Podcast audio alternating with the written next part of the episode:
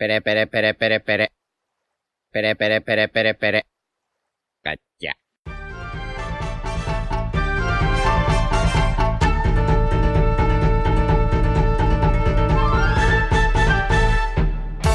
Hola Nakamas, aquí estamos de vuelta con un nuevo podcast de, Radio Pirata para comentar el One Piece 1060. Es el podcast número 80, que a mí me gusta decir cuál es el número de podcast. Y eh, bueno, hoy tenemos un invitado muy especial, pero antes eh, no está la tripulación habitual, faltan Diego eh, e Iván, y está Royal Muy buenas. y Yute. ¿Qué pasa, zorras? Y nos hemos traído al mayor furro de la comunidad de One Piece, Gadito, ¿cómo estás? Bien, bien, soy el personaje metido a la fuerza intentando que calce con el cast principal, pero como va a fallar, la próxima semana lo van a sacar de la serie como si nunca hubiese existido. ¿Estás hablando de Yamato? ¡Uh! Oh. No, es broma. No, no, no, o sea, obviamente.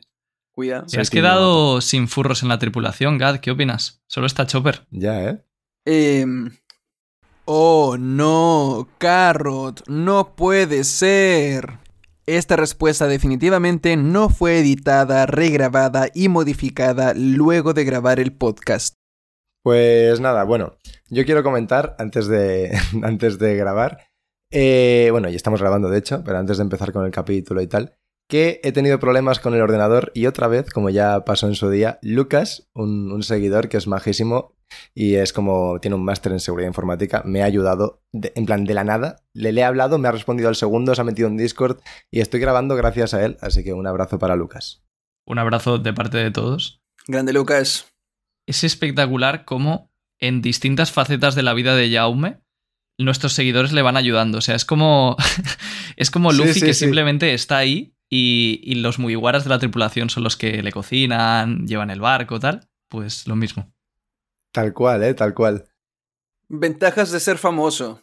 Bueno, no, no sé si famoso, pero bueno, yo, yo lo, lo que es quejarme no me quejo porque vaya, o sea, a mí una, una gran cantidad de seguidores me han ayudado mucho con cosas bastante, en plan, importantes, así que, así que Hermano, no seas, no seas humilde, eres mi ídolo. vale. Famosísimo. Tú, tú- tú no eres el mío, ¿no? pero no pasa nada, te queremos igual. Está bien. Eh, beef por beef. Yo he entrado en llamada y, y- y- y Gadito, eh, esto la gente no lo sabe porque no estábamos grabando, pero nada más entrar, ni hola ni nada. Eh, tío, que has entrado con el micro malo, es que eres como un desgraciado, no sé qué me ha dicho. Y es como, madre mía, macho. Y llego y lo primero que he recibido del hijo puta este son insultos. Ah, ya a partir de Es- ahí eh, sois enemigos a muerte. Es, es- no, no, no, no me entienden. Es la pasión latinoamericana. Es la diferencia de culturas. No me entienden. Claro, luego, lu- luego yo me, le he respondido con me cago en todos tus muertos y ahí sí se ha entendido la diferencia de cultura. Hombre, hombre, hombre, evidentemente. O sea, yo, es, es un toma y daca. Si tú me das, yo te doy y, y tan amigos. Bueno, eh, yo quería comentar un par de cosas. Antes que nada, un aplauso al señor Gadito porque hoy es fiesta nacional en Chile y se ha levantado a las 7 de la mañana para grabar eh, amoldándose a nuestro horario. Así que Vaya nada, fenómeno, muchas, ¿eh? muchas gracias, Gadito. Eres un fenómeno. Perfecto, lo usaré como excusa por si digo algún error, in- eh, algún dato incorrecto hoy, voy a poder excusarme de que es porque es temprano. Así que está bien. Pero la, la pregunta es, ¿vienes de fiesta o has dormido? Eh, mierda, no, no de fiesta porque hice el directo ayer y no sé si saben, pero yo luego de leer cada capítulo me voy al Discord a charlar un rato con la gente, con los suscriptores y terminamos como a las dos y media de la mañana y ahora son las siete, las siete con algo, pero aún así me levanté como a las seis y media, o sea, dormí como cuatro horas. Menudo. Sí. Vaya A padre. ver, a ver. Para tener el lujo. Para, para tener el lujo de hacer un podcast con el mismísimo Arthur, tenía que hacerlo. Muchas gracias por esas palabras. La verdad. Eh, Ah, que no es Arthur, que es Royal. Ah, perdón, perdón. Soy, Bueno, soy el Arthur de. Hacendado, sí. Estoy orgulloso de ello. Ahora no sé si valió la pena levantarme tan temprano. Pensé que estaba. Pensé que estaba Arthur Sama. algún día, algún día. Ya os juntamos una vez, puede ser, ¿no? ¿O no? Eh, no, ¿No? no, yo nunca No, lo juntamos a Quinto y nunca Arturo ha en, pasado. en directo. Sí, sí, sí. Bueno, pues les tenemos que juntar alguna vez. Calma, calma. Pasará. se viene, se Bueno, viene el crossover se más, viene. más ambicioso. Sí, sí, sí. El crossover más ambicioso de la historia, sí. No, ese sería con Mr. Morg, lo siento, Gad. Oye, yo soy bien fanboy de Mr. Morch. ¿eh? ¿En serio, Royal también? Sí, sí, sí, sí. Bien, bien. Épico. Sí. O sea, todos sabemos que su mierda de la raid fallando siempre fue un meme, pero. De resto, me gusta mucho su contenido. Justo, sí. Y luego Mm. comentar un par de cosas más. Diego y yo vamos a estar la semana que viene en la Japan Weekend de Madrid. Así que nada, si estáis alguno por ahí, pues nos veremos. Y hemos abierto, bueno, hemos creado, bueno, no creado, hemos reformado un antiguo canal de The Royal Shichibukai que ahora se va a llamar Radio Pirata Live. Eh, y nada, vamos a resubir ahí todos los directos de Twitch, ¿vale? Ya empezamos la semana pasada con la reacción del 1059. Tenéis ya subida la reacción del capítulo 1060 con Cheto, con señor Cheto. Que nada, fue muy bien. Muchas gracias a todos los que estuvisteis por ahí. Y nada, deciros también por duda que muchos habéis preguntado que por qué ya estáis suscritos. Y es que, pues eso, lo que os he dicho, era un antiguo canal de Royal, ¿vale? En el que él subía los directos. No es que hayamos tenido 10.000 suscriptores en un día, ¿vale? Y poquito más. Que a lo Sí, mejor hubiera pasado bueno- igualmente. ¿Quién sabe? Y Ojo. yo te cojo el testigo para, para decir una cosa que así como me han, me han ayudado a mí mucho los seguidores, voy a ayudar yo a uno. Porque por Radio Pirata nos escribió un chico que su arroba es arroba xp3n3, ¿vale? Eh, y bueno, básicamente este chico está estudiando historia del arte y tiene una asignatura que es urbanismo y tiene que hacer un trabajo sobre eh, ciudades y tal. Y lo quiere hacer sobre ciudades de One Piece, pero no ha encontrado ningún tipo de información sobre pues eh, análisis de las ciudades de One Piece y todo el rollo, por lo que yo digo por aquí, que nos escucha mucha gente, si alguien, por lo que sea, conoce algún lugar o tiene análisis o lo que sea sobre, sobre pues, la- las ciudades de One Piece, que contacte con nosotros o directamente con él por su Twitter para, bueno, para echarle un cable con su trabajo. Pues enorme. La verdad que, o sea, sorprendería, yo creo, la cantidad de gente que ha hecho trabajos o incluso trabajos de fin de grado sobre One Piece. Sí, muchísima. Y de todas las ramas, ¿ah? Me han llegado varios correos de gente que quería hacer su TFG de, de One Piece. Mm. De hecho, yo Sí, sí. en mi TFG, o sea, yo tengo, yo tengo un borrador de TFG y en mi TFG, o sea, comento One Piece. No va sobre One Piece, pero sí que hablo de One Piece. Sí.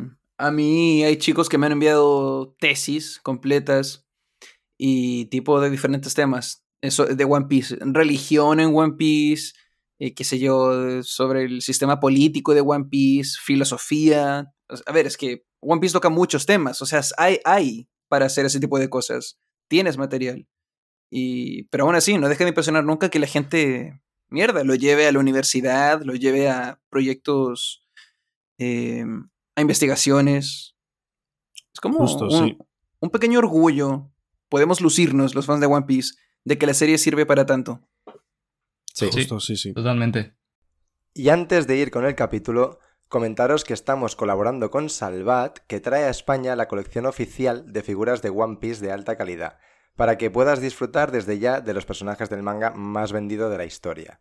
Comenzando por Luffy, que conseguirás en la primera entrega, Zoro en la segunda, Usopp y Chopper en la tercera, y con una oferta de precio brutal. Exactamente, sí. Y es una colección que, bueno, ya había salido hace tiempo y yo me compré las primeras dos entregas, la de Luffy y la de Zoro. Y tengo que decir que la calidad es muy buena, a mí me gustaron mucho.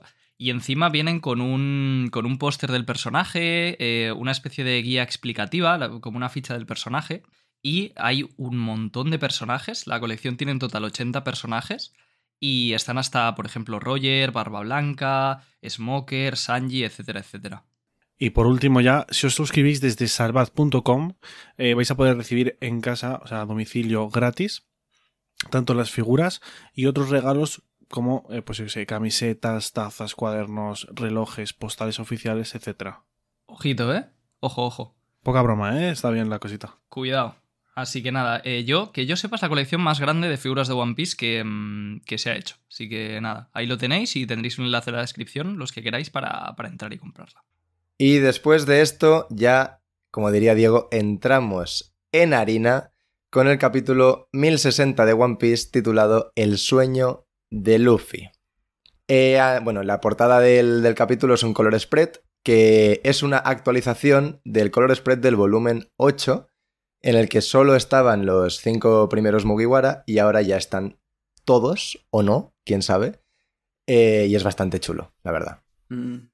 Sí, además, em, tanto Sanji como Zoro como Nami mantienen, bueno, y como Luffy mantienen la misma pose que en el color spread original. Pero claro, Usopp no cabría con la pose vieja, entonces a Usopp sí que lo ha tenido que mover un poquito. Claro. Sí, Royal, y además tiene. Sanji tiene como anillos con calaveras. Eh, ¿Pistitis de que va a morir o, o cómo? Efectivamente, un, un caso grave de pistitis agudo. Pero ojo que Goda. una, ca- una calavera tiene un sombrero que se asemeja mucho al sombrero de Sabo. No sé si veis los rectángulos de cómo en plan las gafas. Bueno, Cuidado, bueno, eh. bueno. Para- Cuidado. bueno, corto, corto aquí, cor- corto aquí. es que yo se, se lo he dicho a Royal porque Royal tiene un vídeo, creo, en el que defiende que Usopp va a morir y una de las, uno de los argumentos era que en algún que otro color spread Usopp aparece con, la, con una calavera. Y, Sí, sí, sí. y nada, y, y cuando he visto eso he dicho, bueno, Royal, ¿algo que decir? Bueno, está el Pues color sí, spread sí. que sale eh, que sale Luffy sacando la carta de la muerte en, en, un, en, un, en una baraja de cartas. Justo, Sí. y luego Ace Y- murió. Y, ese es como Ace, claro, claro, claro. Eso es. Efectivamente, eso es. Claro, es que el cabrón de Oda es como que está tan enfermo que a veces sí que hace cosas que parecen pistitis y no lo son, y pero luego eso te da pie a pensar que otras cosas que son tonterías que no tienen nada que ver, pues son pistas de algo, ¿no? Y, y vamos todos loquísimos. Eso es el color spread, así que ahora sí que entramos de lleno con el capítulo. Eh, bueno, comienza el capítulo con el Sunny navegando po- por el ancho mar y vemos que el, bueno, Luffy está enfadado porque dice que es completamente imposible que eh, Sabo matara al padre de Vivi. Y bueno, Robin piensa igual que él y apunta que los revolucionarios pues, van en contra de los, nobles de, los nobles mundiales y no en contra de los reyes como tal. Y pues parece que no tiene sentido lo que dice el periódico para ellos, ¿no? Y luego, bueno, hay tres paneles informativos que nos recuerdan pues que lo que ha pasado un poco en el, en el Levely, que es que se ha declarado la guerra por parte de los revolucionarios al, al gobierno mundial, a los dragones celestiales, eh, que Cobra ha muerto y que Vivi está desaparecida. Y bueno, eh, la reacción de Luffy cuando se entera de que Vivi está desaparecida es que quiere ir directamente a, por ella, ¿no? Sin pensárselo, pero Zoro le, le intenta frenar, intentando, intentando dotar un poco de sensatez el, el asunto. Y, y nada, y vemos, eh, después de, de esta conversación entre Luffy y Zoro, que hay alguien en un barril que está escuchando todo. Y como no, es Caribou. Qué pena que no esté Iván. Sí. ¿eh? Bueno, pero tenemos a Gatito. Pero tranquila, si tenemos a Gatito. Es ¿Tú eres verdad, de los que apoyaba esa teoría, Gadito? Nah, nah, nunca quise caer en la cama, honestamente. Eh, Toma. Pero debo decir que me dio mucha risa, me, me causó risa porque creo que lo comentaba antes de comenzar el podcast, de que cuando salieron los spoilers durante la semana, los cuales yo no leo, me imagino que alguno de los datos decía, hay un barril en el barco. Y la cantidad de copium que tuvo que haber inhalado de los fans de Carrot, tipo celebrando la victoria antes de tiempo porque había un barril, de haber sido tremenda. Pero no, resulta que Goda sale con este troleo. Y de la nada, porque nunca nos muestran a Caribou siendo sometido, lo, lo cual eh, es, es curioso, por lo menos. Sí, y además también me sorprende que, o sea, siendo como es la tripulación de Luffy, que se lo quieran llevar en un, en un barril Mm. ahí capturado. Pero bueno. Claro, claro. Ah, o sea, ¿tú crees que se lo están llevando a conciencia? Sí, porque está atado con cadenas el barril. Mm, Ya, puede ser. Pero qué raro eso de repente, sin, sin ningún... En plan, que sea conciencia me parece extraño, porque qué raro que en plan no haya ninguna pista anteriormente, ni ningún guiño, ni ningún diálogo y simplemente aparezca. Pero sí es Mm, cierto que las cadenas están ahí.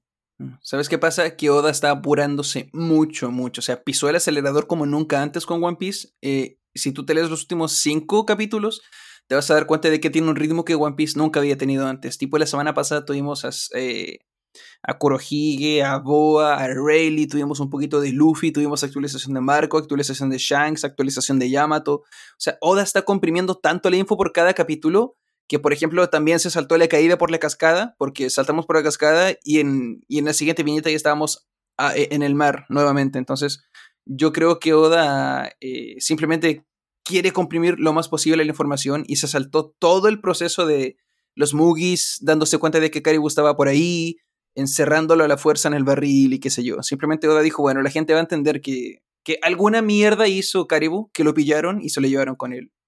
Puede Sí, ser, sí, y, sí. y eso, o sea, hay mucha gente que se queja, pero aprovecho para decir que si se hace bien, hace que la serie sea más interesante. Porque al final Sí. estás quitando un poco toda la paja, o sea, todo lo que podría dar un poco igual.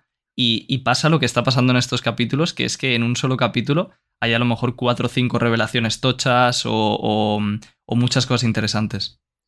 Claro, además, una cosa es acelerar y la otra es como economizar, ¿no? Es decir, mm, puedes quitar paja para ir más al grano sin que realmente sea que estás acelerando las cosas o precipitándote un poco. Y también da un poco la sensación de, de aceleración One Piece porque ya no solo porque sí que es cierto que est- está acelerando un poco, pero no sé si es tanto que también estamos en un punto en el que ya estas cosas que llevamos esperando literalmente 25 años empiezan a ocurrir y realmente ocurren de la forma más orgánica posible porque ya ha llegado el momento, pero sí que como que nos da la sensación de que se está acelerando porque es que estamos cerca del final. Mm. Sí. No, y, y también, eh, o sea, ya metidos así un poco en este debate, eh, otra cosa que yo creo que hace que estos capítulos sean tan buenos es que como el mayor fuerte de One Piece, en mi opinión, es la construcción de mundo que tiene, ahora es cuando todo ese trabajo que ha hecho Oda durante 25 años, creando tantísimos personajes, distribuyéndolos por el mundo, haciendo que cada uno tenga una función, es en este momento cuando eso eh, hace, o sea, cuando, ve sus frutos. Pero de todas formas, también tienes que pensar que es un poco el ritmo de los capítulos que hay como entre arcos o más enfocados a, a un vistazo mundial, ¿no? Por ejemplo, los que hubo entre el, el acto 2 y 3 del, de Wano, ¿sabes? Son Sí. capítulos que van súper a saco y demás, pero que obviamente tiene sentido que haya pisado el acelerador. Eso me hace pensar que a lo mejor Oda lo hace, bueno, a lo- no, no tan a lo mejor, sino que ya confirmado que Oda lo hace a conciencia, cuando tiene un ritmo de mierda. Porque uno se puede preguntar, ¿cómo Oda puede sacar un capítulo con tanta información y de repente en pleno golpe final contra Kaido te sacaba un flashback de ocho páginas de... De Orochi Sí, sí. tratando mal a la gente, de nuevamente mostrando cómo la gente en Ebisu tenía hambre, de Sí, nuevamente Toki, con Momo, que algo de info nuevo tenían todos esos paneles. Pero mierda, si Oda realmente está tan apurado que está haciendo lo que está haciendo ahora, ¿por qué se daba. ¿Por qué metía tanto, tantos flashbacks y cosas que. A ver, que ya va a salir el fanboy y decir, es que no entiendes porque era, era muy necesario. Pero todos sabemos que no, o sea, perfectamente Sí, bueno, podía ser menos. es, o sea, realmente a mí lo de que Oda está yendo muy acelerado no me lo acabo de tragar del todo y, y no creo que sea del todo así, porque si vas acelerado no gastas 150 capítulos en un arco, ¿sabes? Mm. eh, cuando realmente Wano, para mí sí que hay, mm, se podría haber hecho más corto y me hubiese gustado un poquito más corto, para mí sí que hay más paja de la que a mí me gusta, cuando la paja muchas veces es necesaria para evidentemente poner en situación, en contexto, transmitir bien, ¿no? Eh, pero 150 capítulos a mí, pues como ya he dicho muchas veces, me parece excesivo y... Y, y- y bueno, o sea, y arco, ha sido un arco lento. Entonces, no sé hasta qué punto realmente Oda tiene esa sensación él mismo que tienen los fans de que está yendo acelerado. Claro. Mm. Yo creo que cuando más vamos a saber si está yendo acelerado o no es cuando entremos finalmente en un arco. Es decir, cuando lleguemos a una isla y haya capítulos un poco más cotidianos, digamos. Sí, y también en un arco donde quizás no haya tantos personajes como en Wano. Creo Ya. que es normal que en arcos, por ejemplo, como el Reverie, Oda explote y deje salir todo y se saque 5, 6, 7 capítulos de información explosiva y luego vuelve a ralentizar el ritmo de nuevo, que es lo que pasó en Wano más o Justo, menos. sí. Claro, que claro. se viene. Es que hay tipos de arcos, hay tipos de arcos y tipos de arco. Y evidentemente un arco Sí. al uso como Wano sí que siempre va a ser mucho más digerido. Y, y luego, por ejemplo, pues el, el, el Levely, que literalmente es información a saco y a cholón y, y- y disfrutarlo y que Ah. sea todo un, un vaivén de, de, noticias, es muy distinto. Incluso Marineford, que Marineford es... Luffy cuando llega es ya el centro de la guerra, el núcleo, y es todo hostias y hostias, ¿no? Es muy distinto y no se puede comparar a otros arcos, pero, pero, pero sí que sí que a mí no me da la sensación de que Oda lo esté acelerando. Así que nada, seguimos con el, con el capítulo. Bueno, eh, vemos que está toda la tripulación pues recordando a Cobra, preocupada por, por Vivi, y tiene que llegar otra vez Zoro eh, para decirle a Luffy, Luffy, ¿acaso no te acuerdas eh, lo que dijiste sobre Ace? Que no deberíamos interferir en su vida mientras no estuviera en grave peligro, ¿no? Todo esto refiriéndose a Vivi, por lo que le dice, ¿realmente piensas subestimar a Vivi? Sabemos lo fuerte que es, ¿no? Lo que- así que bueno, Zoro es como que es un poco el aguafiestas, ¿no? De, de- de- del barco y se ponen todos en un panel bastante divertido a insultarlo diciéndole, eres un Oni, un Onigashima, un Kaido verde, un verde mom y un maldito marino, marimo. Y, y nada, o sea, me han encantado los, los insultos en plan, Verde Mom es una locura. De hecho, hay, hay un, ya un meme en Twitter bastante gracioso que es Big Mom con la cara de Zoro y de color verde. Y es, es, es increíble. Sí. Un, un detallito es que, eh, primero, que Zoro solo le contesta a Sanji, a los demás no. Sí, Sí. Y luego que, mm, o sea, esta escena yo no lo sabía, pero está, es una referencia a una escena que hubo ya en Arabasta, en la que también eh, este grupo se pusieron a, a insultar a Zoro. Sí, justo, por porque no estaba llorando por la despedida de Vivi, si mal no me equivoco, que estaban todos en plan, no, no vamos a volver a ver a Vivi y tal. Es la misma razón. De hecho, Sí, de hecho. se dio la misma dinámica, el mismo chiste, y de nuevo por Vivi. O Sí, sea, no sé. Y, y, joder, hacía mucho tiempo que no veíamos escenas de este tipo en la tripulación y que encima eh, el putísimo Oda haya jugado con el hecho de hacer el, el paralelismo entre esta escena y la de Arabasta, yo creo que ha- nos ha tocado muy dentro a muchos. O sea, no sé. O sea, más allá lo de lo increíble, justo, más allá de lo increíble que ha sido el capítulo, yo creo que en plan, estas cosas nos han hecho acordarnos de joder, qué bonito es One Piece. Sí. Sí. Además, una cosa que a mí me ha gustado muchísimo es cómo Zoro ha tenido, por así decirlo, los huevos o la confianza, ¿no? Para recordarle a, Lu- a Luffy lo de Ace. Que Totalmente. me, me parece, Mm. o sea, me parece que es algo súper bonito en el fondo, aunque parece muy, muy seco y muy, muy serio. Me parece muy bonito porque siento, así como todas las relaciones en la banda son muy especiales, algunas más que otras, obviamente. Por ejemplo, Luffy y Usopp, Luffy y Nami, ¿no? E y Luffy y Zoro. La, la de Luffy y Zoro me da más la sensación de como ese colega que si te tiene que dar dos hostias porque te quiere, te las va a dar, ¿sabes? En plan, y que vas a confiar siempre muchísimo en él y que si te tiene que decir algo que, que te va a doler, te, te lo va a decir, pero porque se preocupa por ti, ¿no? Eh, pues me da más esa, esa sensación la relación entre, entre Luffy y Zoro y por eso siento que es el único de la banda que sería capaz de decirle algo como lo que le ha dicho de, sobre Ace a, a Luffy. Y luego el, Mm. el- el panel de Luffy en plan de avergonzado, en plan, hijo de puta, tiene razón. ¿Sabes? Sí, sí, Me ha sí. encantado. Muy bueno. Como- de evolución de personaje. Ahora Ahí la hablamos de personajes. Ahí Hay un respeto de Luffy hacia Zoro que, que me, me gusta mucho. Es que Luffy en el fondo, o sea, Luffy sabe que Zoro tiene razón. Lo que pasa es que Luffy pues se deja llevar un poco por los sentimientos y tal. Mm. Sí. Justo estaba viendo hoy un vídeo en plan, porque, bueno, he madrugado bastante, no tanto como Gadito, pero bastante. Entonces, para hacer tiempo hasta grabar el podcast, me he puesto un vídeo de O'Hara, que no he llegado a verlo entero, pero en el principio decía algo que tenía mu- mucho, mucha relación con este capítulo y es que Zoro como personaje al final podría ser el, el capitán de una propia banda aparte, pero en vez de eso, en plan, ha decidido apostar todo por Luffy, ¿sabes? Y por eso también es un poco la voz cantante en el tema serio. O sea, Zoro tiene la ambición y, y tiene la virtud de ser un capitán por su lado, ¿no? Y de Mm, hecho le sí. hemos visto muchas veces sacrificarse, sacrificar su sueño por Luffy, es decir, morir a cambio de que pueda seguir viviendo Luffy. Y Sí. sacrificando todo lo que conlleva eso, pues no sé, su sueño, la promesa a Quina, etcétera. Todo eso, cremita. Sí, sí, completamente. Es como que eh, realmente estas escenas a mí me gustan mucho porque, eh, bueno, en los Muges ya sabemos que los rangos están un poco... eh, yo- para el espectador están claros, pero dentro de la banda muchas veces no, no quedan del todo claros. O sea, digo, es evidente quién es el, segundo y el tercero y tal, pero como que no hay roles muy marcados por rangos, por así decirlo, ¿no? Y, me, gusta mucho, me, me gustan mucho estas escenas porque se nota eh, quién es el vicecapitán, cuando Zoro hace de vicecapitán como tal, ¿sabes?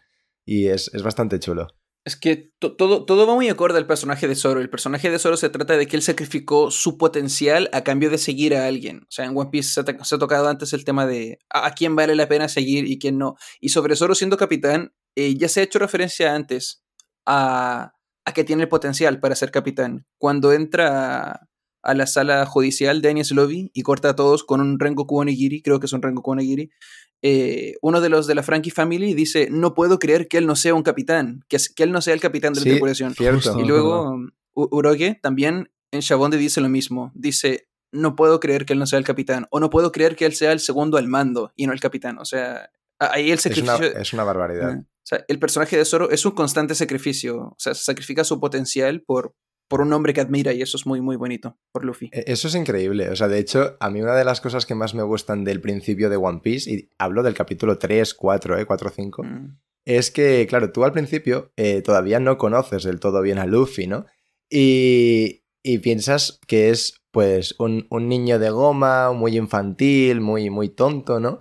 Y de repente, como te, que te empiezan a presentar a Zoro, y claro, Zoro, estamos hablando de un tío que al principio, cuando dices su nombre en la villa, la gente se esconde, solo con decir mm. su nombre, y te lo presentan como un demonio, literalmente. Claro, tú vas con cuando todavía no sabes nada, vas con, con miedo. ¿Quién será este Zoro? Este puto demonio será un hijo de puta, será súper poderoso.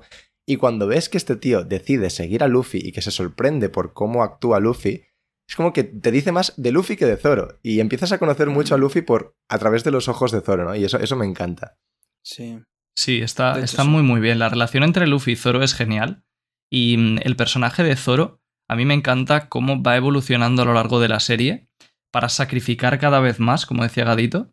Cuando, por ejemplo, al principio de la serie, cuando se une a Luffy, hay escenas en las que mm, no pasa exactamente lo de Siryu y Barba Negra, que Siryu, por ejemplo, dice, si el plan de Barba Negra fracasa cuando quiere conseguir la fruta de Barba Blanca, entonces me tocará ser a mí el capitán.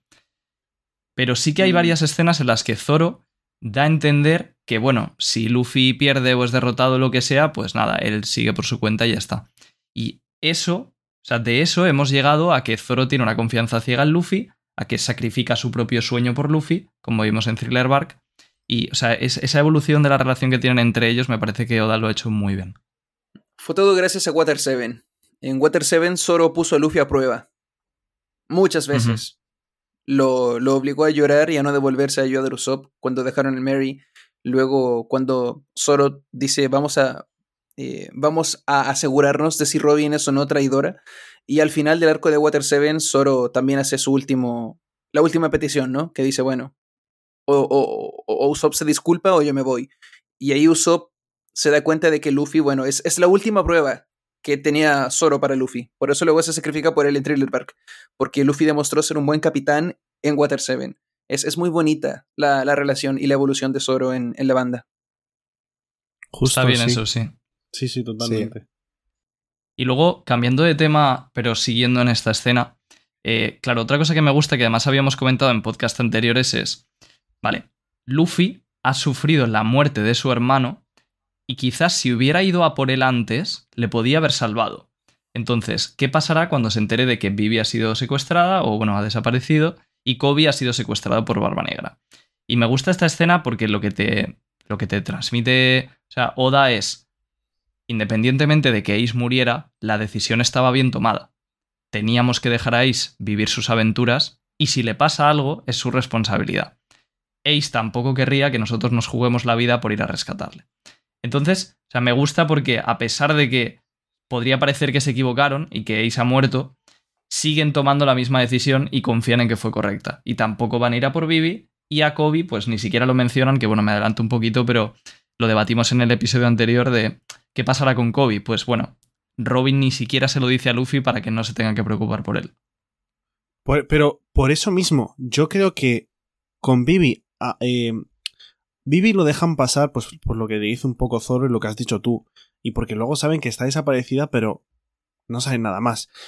Y Robin se guarda el hecho de que Kobe no es que esté desaparecido, está secuestrado por Barba Negra. Yo creo que si llega a decir eso, por mucho Zoro que haya, Luffy sí que se planta y va. es que ahí sería, claro, sería demasiado parecido a lo de Ace. Entonces, o sea, sería ya tocar, sería ya tocar a Luffy en, como en su punto más delicado. Justo, y, creo que Oda te lo está diciendo indirectamente del hecho de que en plan, vale, Vivi no, pero Kobe sí que hubiese ido, no porque quiera más a Kobe que a Vivi, sino por el hecho de que una está simplemente desaparecida y no se sabe su paradero, y es que al otro la ha secuestrado el putísimo Barba Negra, ¿sabes? que creo que he dicho Barba Blanca antes, perdón. Em, entonces, creo que Oda te lo está diciendo ahí de manera indirecta mediante Robin, que bueno, me adelanto otra vez, simplemente luego saca una carcajada y una sonrisa y no le, no le dice nada más, ¿sabes? No le dice nada más importante, entre comillas, a pesar de que lo sea. Claro, es, es, muy bonito que lo diga Robin, porque Robin sabe que Luffy no se aguanta cuando se trata de rescatar a gente que lo necesita. O sea, ella misma pasó por eso. Tipo, Luffy por mí desafía a todo el mundo. eh, haría lo mismo con otros, ¿cierto? O sea, si le digo que Kobe fue secuestrado, si le digo que Vivi está involucrada, eh, perdón, eh, que Sabo eh, está involucrado, que Vivi está involucrada, que aparte a lo mejor quizás que otra mierda pasó en el mundo. Eh, realmente es como dice Robin, sería sobrecargarlo con información y Luffy interrumpería la aventura, literalmente. Entonces, yo creo que Oda eh, incluso toma una decisión buena de narrativa, ¿cierto? Más allá del argumento. Porque sería tremenda paja para todos nosotros que Luffy vuelva a Arabasta o que el siguiente arco de One Piece sea el arco de rescate de Kobe o el arco de rescate de Vivi.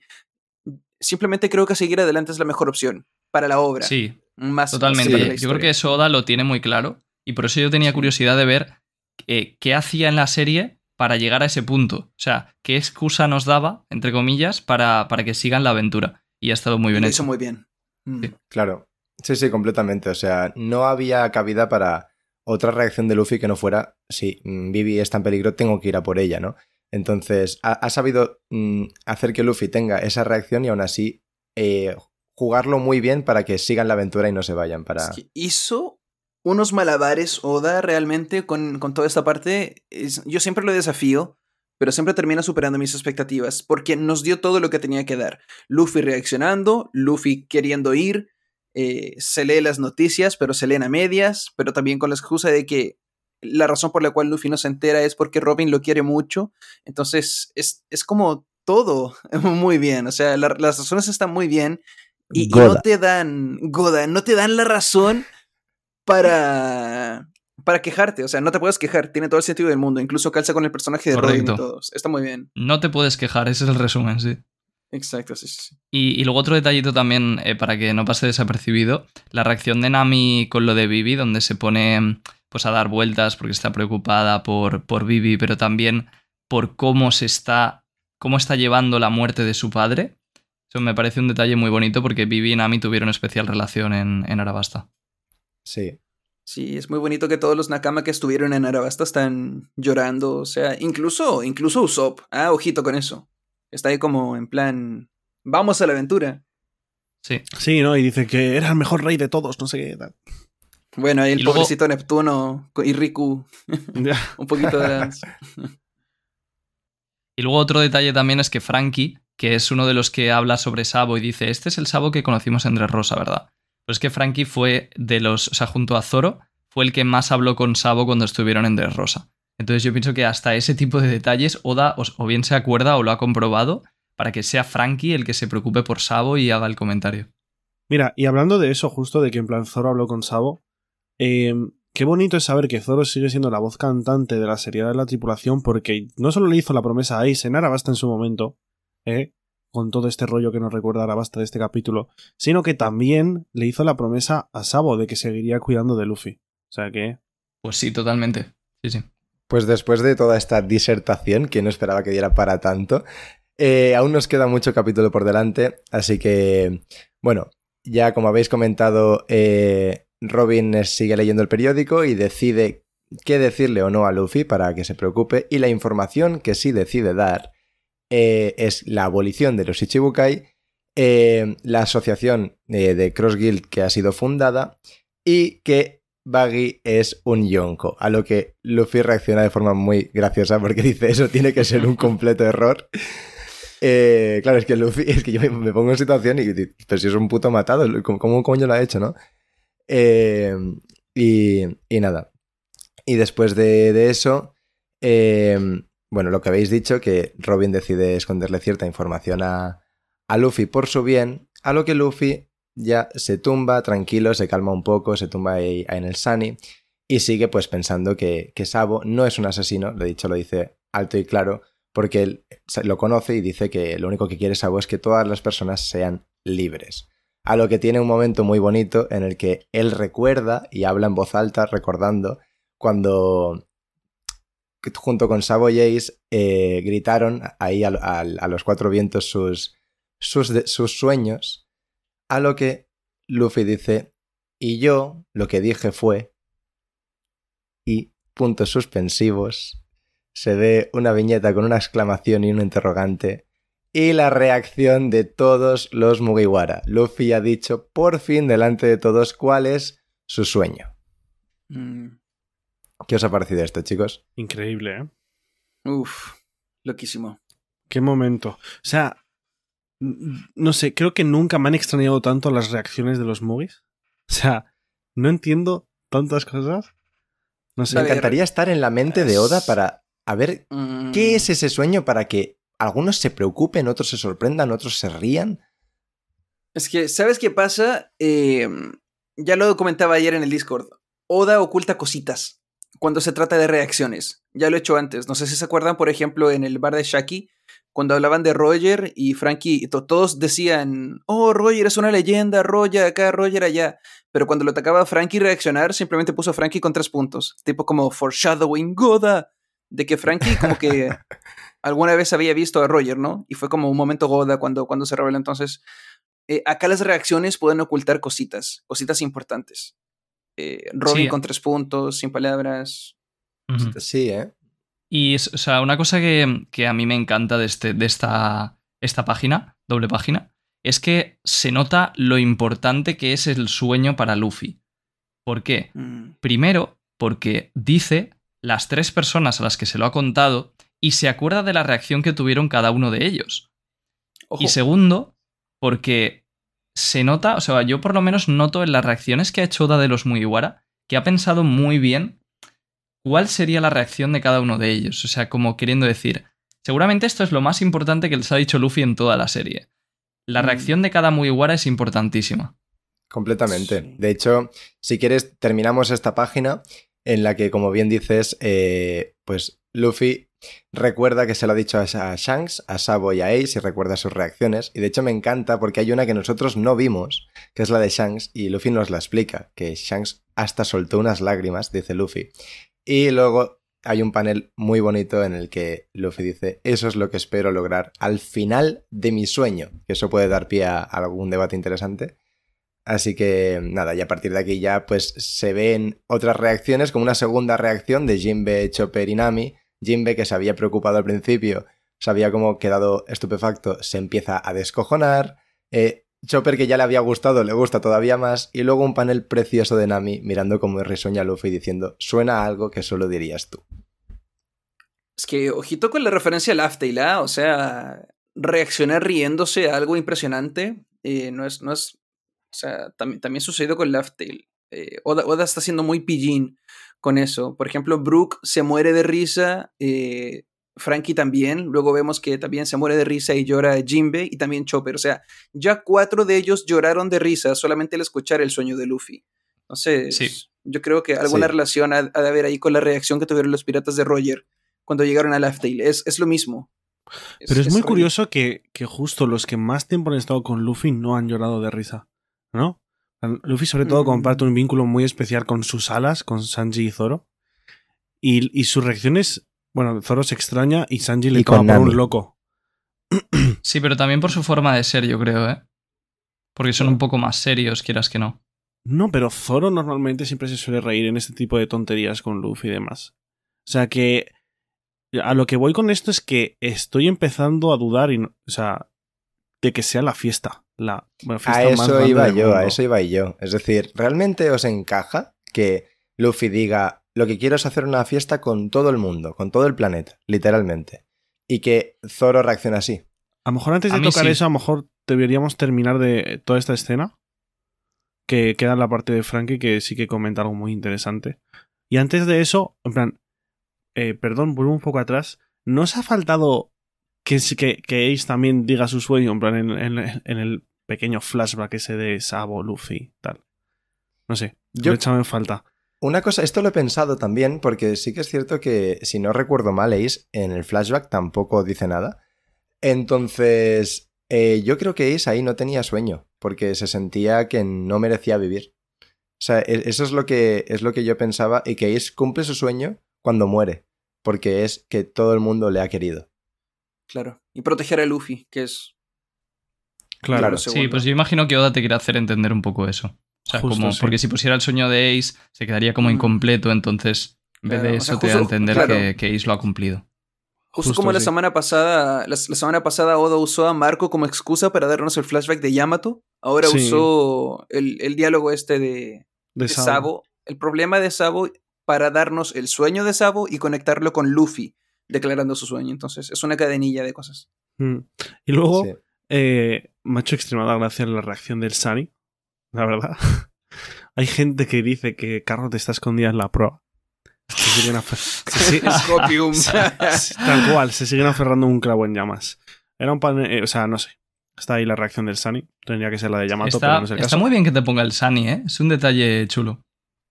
Sí, sí, sí. O sea, sí, bueno. yo lo del Sunny lo entiendo como, Un como cómico. plan, que simplemente es lo típico, ¿no? Que no quieres que se sepa lo que dice Luffy y se ve, pues es como un recurso casi visual, ¿no? De dibujo. Pues mm, hago un panel más de- desde lo lejos con una exclamación, ¿no? De, de que se ve como la exclamación general, ¿no? De, de la reacción de todos y luego individualmente. Yo lo veo más como un simple recurso de, de dibujo. Pues yo sí, también, pero creo que a la vez cumple una función que es que al final sabemos que el Sunny tiene un alma, que es el Clavauterman. Entonces, Sí. el Sunny también debería estar escuchando en cierto modo algo tan importante como esto. Así que, o sea, llamadme loco, pero yo sí que creo que el Clavauterman del Sunny ha escuchado el sueño de Luffy. Yo sí creo, yo sí creo. Es una cama más. O sea, tenía que, tenía que ser la reacción de una cama. O sea, es muy difícil para Oda hacernos querer tanto un barco como lo hizo con el Merry. Pero incluso si no logra hacer esa conexión con los fans, aún sí, si no te compras tanto la relación con el Sunny, eh, está ahí. O sea, lo quieras o no, el Sunny es una cama más. Justo, sí, pero y también a mí me da mucho la sensación de que esto lo ha decidido en plan últimamente con Film Red, pues desde que apareció el tráiler en el que salía ese mini Sunny andando y ahora que justo Frankie le- la recompensa es el Sunny eh, y ahora tiene la reacción del sueño de Luffy. No sé, está siendo como. Está yendo como súper a saco, es mi sensación con el Sunny. Y antes en, en el resto de arcos no lo había sentido así para nada. Justo es verdad que lo de la película se lo, se lo propuso un editor o alguien de por ahí. Mm. Pero Mm. bueno, lo, lo de la recompensa sí. Igual, igual Dead Flag, ¿ah? Igual. Sí, por eso, justo, justo. Luego, Mira. bueno, antes de seguir para. Porque eso yo terminaría de, de leer la escena antes de comentar lo del sueño. Lo de Shanks sí que lo podemos comentar ya. Que es que Claro. teníamos un, un panel en el capítulo 506 en el que Shanks se encuentra con Rayleigh y, bueno, vemos un flashback, mejor dicho, y, y Shanks le dice a Rayleigh, he encontrado un chico en el East Blue que dice las mismas palabras que Roger. Y bueno, hemos tardado no sé cuántos años, a lo mejor más de 10 años, y por fin sabemos a qué palabra se refería. O sea, realmente esto yo lo siento, ahora voy a parecer súper pedante, muy poco humilde, pero para mí lleva siendo bastante, está estando bastante claro que Shanks se refería a eso. O sea, desde el momento en el que eh, sabemos que Roger eh, dice un sueño que no sabemos cuál es porque no lo termina de decir, al menos para, para el lector, eh, y que entiendes que es literalmente lo mismo que dijo Luffy, en plan, como que es lo mismo, ¿no? Los dos dicen un sueño, pero nunca lo acaba de escuchar el, el lector, ¿no? Pues yo desde ese momento entendí que las palabras de Shanks se referían a que era el mismo sueño por parte de los dos. Pero ya desde el flashback de, de Roger, y me ha sorprendido mucho eh, ver que la gente como ha empezado a decir Goda, Goda, ahora con ese panel, ¿sabes? Pero también lo dijeron en su momento, ¿eh? O sea, yo creo que lo han vuelto a decir simplemente porque es como Mm, la casi La confirmación. confirmación. Sí. Claro. O sea, sí, se sabe que el sueño es el mismo, pero. O sea, es lo que tú dices, que hasta, hasta hace poco no sabíamos que Luffy tenía otro sueño. Entonces De tú. hecho, sí. Claro, justo, o sea, todos pensábamos que el sueño en el que coincidían y ese panel de Shanks y Rayleigh se refería a ser el rey de los piratas y que le dijeron. No, eso es imposible. Eso es imposible porque eh, Roger no podía tener el sueño de ser el rey de los piratas porque no existía el título de rey de los piratas. Pero tú cuando leíste el capítulo 507 no pensaste, buah, Luffy tiene otro sueño y lo No, claro, comparten", cuando, le- cuando leí el 507 ni me acuerdo y, y no lo pensé seguro. Pero lo, lo que me refiero es que cuando en el flashback de Oden eh, se dice, creo, creo que es en el flashback de Oden, sí, se, se- se- se- se descubre que Roger tiene como un sueño, ¿no? Y se ve la reacción de Shirohige y Oden, al igual que Ace y Sabo con Luffy, pues tú ahí entiendes que han dicho lo mismo. Y fue Sí, ahí claro, cuando claro. yo ya entendí que las palabras de Shanks eran, se referían a eso, ¿no? Y, y ya está. Pero vaya, que, que simplemente me ha sorprendido ver cómo mucha gente se ha dado cuenta ahora, cuando yo pensaba que era algo que estaba bastante claro. O sea, bueno, Oda, ya- o- o- o- o- Oda sabía que el fandom no se había dado cuenta, o sea, incluso si tú te habías dado cuenta, Oda sabía que el fandom no se había dado cuenta de que había otro sueño y por eso lo dejó más en claro en el capítulo 1000 con todo ese Sí, diálogo sí, de sí, Yamato de dijiste Justo, lo mismo sí. que el rey de los piratas. O sea, Oda tuvo que darnos explícitamente porque nadie, nadie estaba hablando de eso, nadie se había dado cuenta, entonces tuvo que darla Sí. en bandeja. Y después de ver este capítulo, por lo menos yo me llevo la impresión de que este sueño de Luffy Mm. no se va a revelar hasta que lo cumpla. Si yo tuviera que Claro. apostar, diría eso. Hay, hay, hay- dos cositas. Primero, eh, me gusta mucho el diálogo de que Luffy, al parecer, inocentemente cree que Shanks rió de risa, pero probablemente, eh, perdón, lloró de risa, pero al parecer era un poquito más como de emoción, ¿cierto? De nostalgia. Hostia, qué bonito. Lo Qué bonito, no me había dado cuenta. Es Sí, muy bonito. Porque Pero- Luffy dice, Mm. se rieron y Shanks hasta soltó unas lágrimas. Claro, él se piensa que se rió de, de- que, sí, que lloró de risa. Ajá, es verdad, no lo había pensado. Exactamente. Qué buena. Es muy bonito. Y segundo, Usopp cuando reacciona eh, lo dice con voz temblorosa, como si fuera algo que requiere algo de intrepidez. Entonces, igual la teoría de la fiesta igual pierde un poquito de fuerza, ¿no? ¿Por qué Usopp se Justo. asustaría de una fiesta? Bastante, sí. Y bueno, ¿y Mm. por qué Zoro reaccionaría así a una fiesta? Yo a lo mejor soy demasiado como, mm, bueno, optimista con esta teoría y demás, pero me gustaría creer que solo al decir esto, los Mugiwara han entendido lo que implica. O sea, porque si tú dices montar una fiesta con todas las personas del mundo, claro, una persona que no lo piense mucho, no sé, pues se puede reír y ya está, o, o- o no sé, le parece algo fácil, o, no sé, como que no se lo plantea. Pero si te implicas de verdad todo lo que significa montar una fiesta con todas las personas del mundo, te das cuenta de lo difícil que es, todo lo que hay que hacer para, para conseguirlo. Entonces a mí me gustaría que solo en el, en el breve momento en el que Luffy se lo dice, los Mugiwara ya tomen tan en serio a su capitán que ya hasta Usopp, por ejemplo, se plantea que no, no, no, que es algo que quiere hacer de verdad y que hacerlo de verdad implica una cantidad de cosas tan difíciles que es muy complicado. No sé si me he explicado. Claro. Sí, sí, Sí. tipo juntar a los gigantes, a los Gyojin. eh, es, es- es una tarea. Exactamente, y todo el sí, mundo conlleva también el gobierno mundial. ¿Qué pasa con el gobierno mundial? ¿Qué hacemos con él? Eh, con los Claro. países aliados eh, al gobierno. Que un pirata esté montando una fiesta con ellos, eso no puede ser. Sí, o sea, al fin y al cabo, eh, lo que dices tiene mucho sentido y, hace que yo vuelva a subirme un poco al carro de, pensar que es lo de la fiesta. Pero. Y también es cierto que Oda con las reacciones puede estar jugando con nosotros, ¿sabes? Para, para que dudemos, ¿no? Y no lo tengamos tan claro desde el principio. Pero, pero aún así, yo sí que me he bajado un poquito del barco de, de qué es lo de la fiesta. Es que, claro, luego encima me adelanto, pero eh, Frankie dice que para convertir, pero que para lograrlo se tiene que convertir en alguien más espectacular que el rey de los piratas. Entonces, Sí. ¿para qué? Para hacer la fiesta más grande del mundo necesitarías eso. No sé. De, de hecho, para. Bueno, Pues- ya terminamos esto. te- para, para comentarlo bien, terminamos esta página. Y es que Frankie dice exactamente lo que, lo que ha dicho. Lo que ha dicho Yute. Y hace referencia ya a que solo les falta un load poneglyph, ¿no? Y podrían ir a Laugh Tale, a lo que Robin aparece diciendo que no es tan fácil como, como decirlo, porque mm, es un poneglyph que nadie ha podido encontrar en mucho tiempo y ni siquiera tienen una pista. Mm, Vale, yo creo que eh, más que alejar la teoría de las fiestas con lo que dice Frankie, desde mi punto de vista al menos se acerca más, porque si Frankie dice, bueno, para hacer esa fiesta gigante debe ser el rey de los piratas, o sea, por lo menos debes haber recorrido todo el mundo, lo cual igual implica conocer más gente y conocer más el mundo y bueno, tener más invitados o qué sé yo. O sea, no creo que se aleje tanto. O sea, al final para mí una cosa fundamental que implica la fiesta es que tienes que hacer que el gobierno mundial no odie a los piratas. O sea, tienes que cambiar la perspectiva de los piratas. Porque si es una fiesta organizada por el rey de los piratas, evidentemente el gobierno mundial no lo permitiría. Entonces, o sea, yo estoy, estoy de acuerdo con Gadito. Creo que esto no, no invalida la teoría para nada. Y de hecho, para mí las reacciones son más especiales todavía por lo que he explicado antes, si el sueño de Luffy fuera lo de la fiesta. Mm, Interesante que haya eh, puntos de vista diferentes sobre la misma declaración de Frankie. Bien, y mm, lo del poneglyph. Sí, comentar otra cosita que es que yo soy bastante fanboy de Robin y Robin es un personaje que yo creo que admira mucho a Luffy. Entonces me gusta especialmente su reacción porque la cara que tiene es una cara de, para mí, de admiración.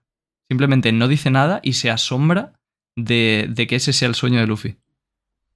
Es que igual se vienen cositas, ¿ah? Eh, Robin sabe mucho, mucho. Entonces, si, si por cualquier razón el sueño de Luffy tiene que ver con algo que le da pistas sobre Joy Boy, sobre algo que sabe Robin del siglo vacío, eh, esa reacción estaría mejor aún. O sea, puede que esa reacción sea porque Robin relacionó el sueño de Luffy, la declaración, con algo más, algo que ella sabe, ¿no? A lo mejor Sí, alguien durante el siglo vacío también dijo las mismas palabras, algo así. Y Robin puede saberlo. Por eso, Robin siempre yo estoy puede con- ser, sí, sí. Eh, Yo estoy con Gat porque es que es lo típico de Oda. Y ya ha dicho justo él el, el- el ejemplo de cuando mencionan a Roger ahí en, Sha, en Shagonde y tal, que Frankie se, queda con puntos suspensivos y luego te enteras de que ha conocido a Roger, ¿no? Y es que tiene toda la pinta de que justo Robin, que es la arqueóloga que sabe muchas cosas o ha estado con los revolucionarios, que, que sí que le haya recordado algo, ¿no? Eh, lo que ha dicho Luffy. Mm, claro. Mm. Es la única que así, queda yo quiero creer que es solamente admiración. Hay que ver. Y sobre el Lord Poneglyph, eh, que dice Robin que nadie ha podido encontrar en mucho tiempo, cuya última ubicación fue la isla Gyojin, cuando fue Roger hace mm, más de 20 años. Mm. Eh, ¿qué, qué pensamos sobre esto? Me extraña que diga, no tenemos de hecho ninguna pista. Porque esto es como en plan, Kit literalmente te dijo que estaba relacionado con el hombre que está sellado o marcado por el fuego. Entonces, sí tienen una pista, ya conocen que está relacionado con el hombre marcado por el fuego. Y como que no le... El hecho de que no lo remarquen es como que me hace descartar eso, en plan que a lo mejor no tienen nada que ver con, con el chico al que mencionó Kid. No sé si me explico. Si Sí. no me equivoco, el hombre marcado por el fuego no era directamente relacionado con el último poneglyph, sino que con el cómo leerlos. ¿En Sí. serio? No, yo no lo tengo tan claro, ¿eh? Yo juraría Eh, que sería lo que digo. Me extrañaría Porque, muchísimo. Fíjate, no creo que sea eso, eh, Gad, porque Vale. mm, después, de, después de eso, Kid le dice a Luffy, tenemos una ventaja. Entonces, si fuera el cómo leerlos, no tendrían una ventaja porque Robin ya sabe leerlos. Pero Kid no sabe que Robin puede leerlos. Hombre, yo supongo que sí, ¿no? De hecho, ¿Sabrías? sa- ¿Saben? Sí O que deberían, ¿no? bueno, a lo mejor, a lo mejor solo lo sabe el gobierno mundial. Pero. pero No, pero por ejemplo, los Yonkos se ha visto que lo saben. O sea, Kaido lo sabía. Y Big Mom también. Entonces, Ah, o sea, puede ser que no lo sepan, pero. Porque una niña de 7 años tendría 80 millones de recompensa. Yo creo que se extrañarían y pensarían Mm. cosas. Y que bueno, que luego, por ejemplo, lo ha conocido al abuelo de Momonosuke que sí sabe leerlos. Entonces, a- para Lo no sería un problema no saber leerlos, por ejemplo. Mm, no sé. Y siendo que no le gusta partir desde la ventaja y les ha regalado una copia, a lo mejor también les hubiese dado esa información. Pero sí que puede ser Mm. eso, ¿eh? Personalmente yo creo que las, eh, las fuentes, fuentes de información de los Yonkos son, son muy, muy, muy amplias. Y por eso pueden saber lo de Robin. Pero ahí a que Kid Mm. sepa que Robin puede leer los poneglyphs, bueno, ¿por qué todo el mundo entonces, mm, o sea, por qué no se esparce el rumor? ¿O qué otros piratas del mundo saben que Robin puede leer los poneglyphs? O sea, nunca habría habido sentido en que oculten su recompensa si todo el mundo iba a saber igual. No, no, no me calza. Ya. Sí, pero fíjate que, por ejemplo, Inorashi también, o Nekomamushi, no me acuerdo, dijo como Claro. que en el nuevo mundo grandes piratas iban a ir a por ella, como dando a entender que, Mm. que mucha gente va a querer secuestrar a Robin. O sea que no sé, Mm. o sea, yo creo que sí que puede ser, pero yo si tuviera que apostar creo que es el, el cuarto Road Poneglyph. Mm, bien, bien, bien. Ojo con eso, ¿ah? interesante aquí ponernos a discutir de qué punto en adelante eh, la gente sabe que Robin sabe leer los Ujú. poneglyphs. Porque, Claro, Sí. no- nunca lo había pensado, claro. Yo ya asumía que cualquier pirata grande lo sabría. Pero puede ser que no, Claro. como dices, claro. O sea, está, está la posibilidad de que Oda se vaya por lo conveniente, ¿no? Y que justo la isla que van ahora resulte que es donde terminó el poneglyph. Y, y es que la aventura tiene que terminar, o sea. Pero bueno, Oda Sí, perfectamente sí. puede hacer, no sé, que el, que el Sí, poneglyph eso- aparezca más adelante. sí. A ver qué hace. O sea, para mí es muy interesante porque Oda tiene que acelerar la historia, pero a su vez tampoco puede hacer que sea demasiado conveniente. Entonces, a ver cómo, claro. cómo resuelve este tema. Mm, Sí, Claro, es, es claro. interesante. Eh, tiene que. Es- tiene que ser un reto para Oda, estoy convencido. Exacto. Sí. O sea, no solo para Oda, sino que ti- tiene que acelerar la historia y a la vez darnos la, la sensación de que es un reto conseguir ese poneglyph, de que no es fácil. Sí. Así que está. Y, y es- man- es- y es- mantener la sensación de aventura. Y de momento lo está haciendo todo. O sea, Sí. No, es, es muy difícil, ¿eh? O sea, se- Oda, si, si quiere cumplir eh, lo de que se termine la obra en unos cinco años y demás, lo tiene muy. y, y quiere dar un buen final, lo tiene complicado, pero yo creo que él se lo toma como un reto y está muy bien. Claro. Sí, de hecho, podemos recordar lo que tú dijiste una vez, Royal, que, que dijo Oda, que es cierto que estaba como sacrificando algunas partes que tenía pensadas incluir en la historia, pero que lo que iba a meter era lo mejor de lo mejor de lo mejor. Y que para que se quedara tranquilo el fan, ¿no?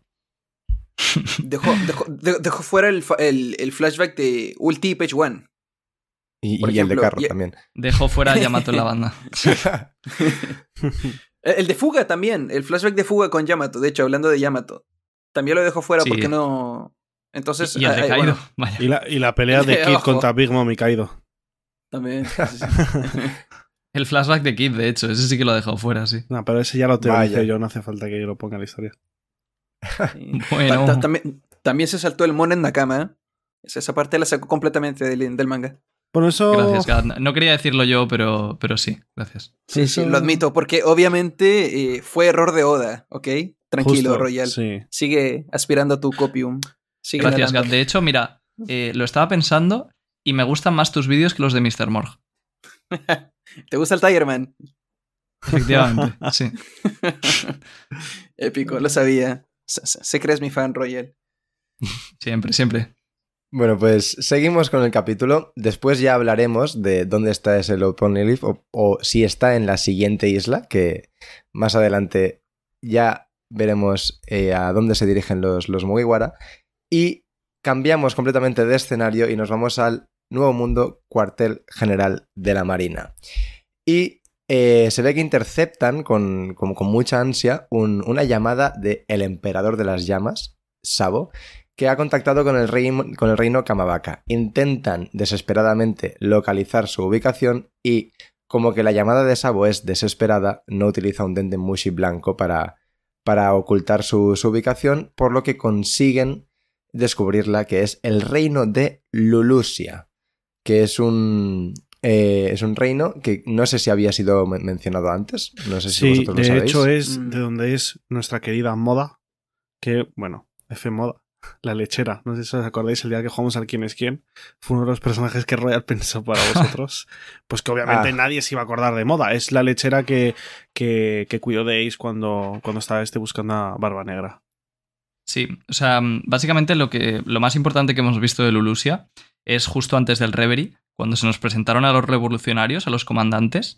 Ese era el reino donde estaban y que gracias a la fruta de Belovetti ayudaron a rebelarse contra el, un pirata que era Barba Rosa, que era subordinado de Barba Negra y tal. O sea, que era Donde, ese por reino. cierto, también apareció Moda. O sea, e- ella también fue la protagonista de, ese, de ese De ese capítulo. Sí, exactamente, Sí, sí, de hecho, es. Moda le aporrea a Barbarosa. Claro. No sé si le derrota a ella, que no creo, pero. Otro, otro detalle bonito es que eh, se nos vuelve a recordar, porque mucha gente decía como, bueno, ¿por qué es primera vez que el gobierno y la marina pueden interceptar al, al ejército revolucionario? Y se nos había explicado antes de que el ejército usa unos muy especiales que desvían la señal para no ser interceptados. Entonces tiene todo el sentido del mundo que por ser una llamada de emergencia puedan ahora sí interceptarlos. O sea, no es conveniente Sí. Que justo ahora los intercepten, sino que se había declarado de que usaban unos especiales. A mí esto siento decirlo, pero me lo quito ya de encima. Me parece un poquito forzado porque, o sea, siendo algo, la información que revela Sabo, como ahora veremos, es una información totalmente crítica para el gobierno mundial. Entonces, que el tío lo suelte en una llamada sin, sin codificar, no me sale, sin cifrar, me parece un poco forzado. O sea, creo que es una información que lo que hubiera tenido sentido es que se la guardara para cuando se encontrara con ellos. Absolutamente para nada, porque él tiene la urgencia de decir eso antes de que el gobierno mundial vaya por él. O sea, te, tienes que hacer a la idea de que él ha cogido, se ha acercado a donde ha podido, ha cogido el primer den de música, pillado y ha llamado para decirles lo que ha visto. Porque es una información que ni los propios marines que están interceptando la llamada saben, conocen. O sea que ante la urgencia, pues es el primer den de música pillado. Oye, chicos, pasa esto. Y Pues ya vemos para las mí, o sea, consecuencias. Para mí, me vale más como justificación el hecho de que quiere que se entere todo el mundo, ¿sabes? Porque, o sea, como es un secreto que ni los marines conocen, que hasta quiere que se enteren los marines. Pero vamos, aún así, o sea, siendo algo de- tan importante que no coja un Dendemus cifrado, lo ¿Pero de un dónde poco lo saca Royal? guion. Claro, o ¿De sea, dónde yo lo estoy con saca? Si, está, si está por ahí perdido. Acaba de salir de Marilloa de un escándalo de la hostia. Está perdido en Lulusia. ¿De dónde saca un Denden Mushi blanco? De hecho, no, de hecho, no sabemos ni si está en Lulusia, que ya veremos ahora cuando avance el capítulo.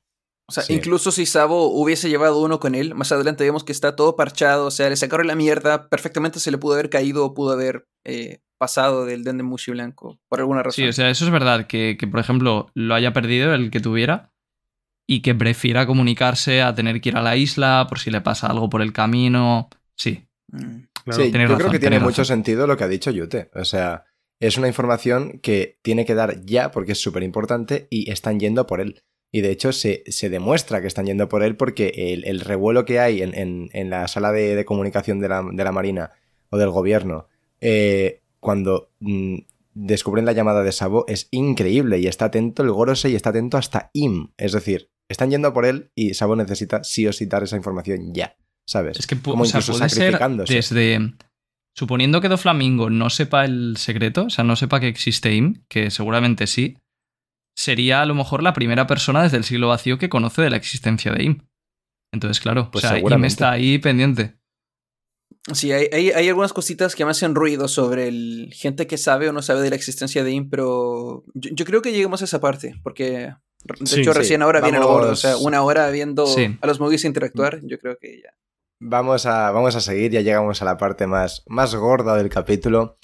Y se ve al Gorosei interactuando entre ellos diciendo Lulusia, justo ahí, un país que forma parte de las recientes ocho naciones revolucionarias. El lugar perfecto para que alguien como Sabo pueda esconderse. Y dice uno, un hombre sin suerte. Y otro dice, no, es el destino. ¿Por qué dicen esto? Pues lo sabemos todo, todos, pero antes se ve la, la conversación que tiene Sabo con el reino, con los, los revolucionarios en el reino Kamabaka, eh, que están todos felices de que Sabo esté, esté bien, pero Sabo eh, les informa de que no fue él quien asesinó al rey Cobra y que en Mary Joyce vio que eh, algo terriblemente increíble y es que el, el trono vacío que se supone que tiene que ser el, que no debería haber un rey del mundo y ahí se queda la conversación. De por medio vemos el revuelo que se está generando en, en Lulusia, que han encarcelado, encarcelado al rey y a la, a la princesa.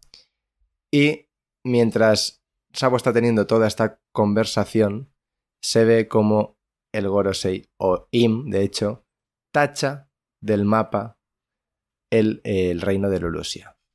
A lo que se ve eh, una conversación en, en la- en el departamento de comunicación de, de la Marina que dicen, escuchen atentamente, ustedes nunca rastrearon nada ni a nadie, nunca interceptaron ninguna llamada. Hoy, el reino de Lulusia, tal país, nunca existió. Y se ve como de una sombra gigantesca del cielo caen rayos, 16 rayos, que ya hablaremos de eso, y destruyen completamente todo el país. Wow. En él ha vuelto. Pues es increíble esto, ¿eh? Es muy heavy. Sí.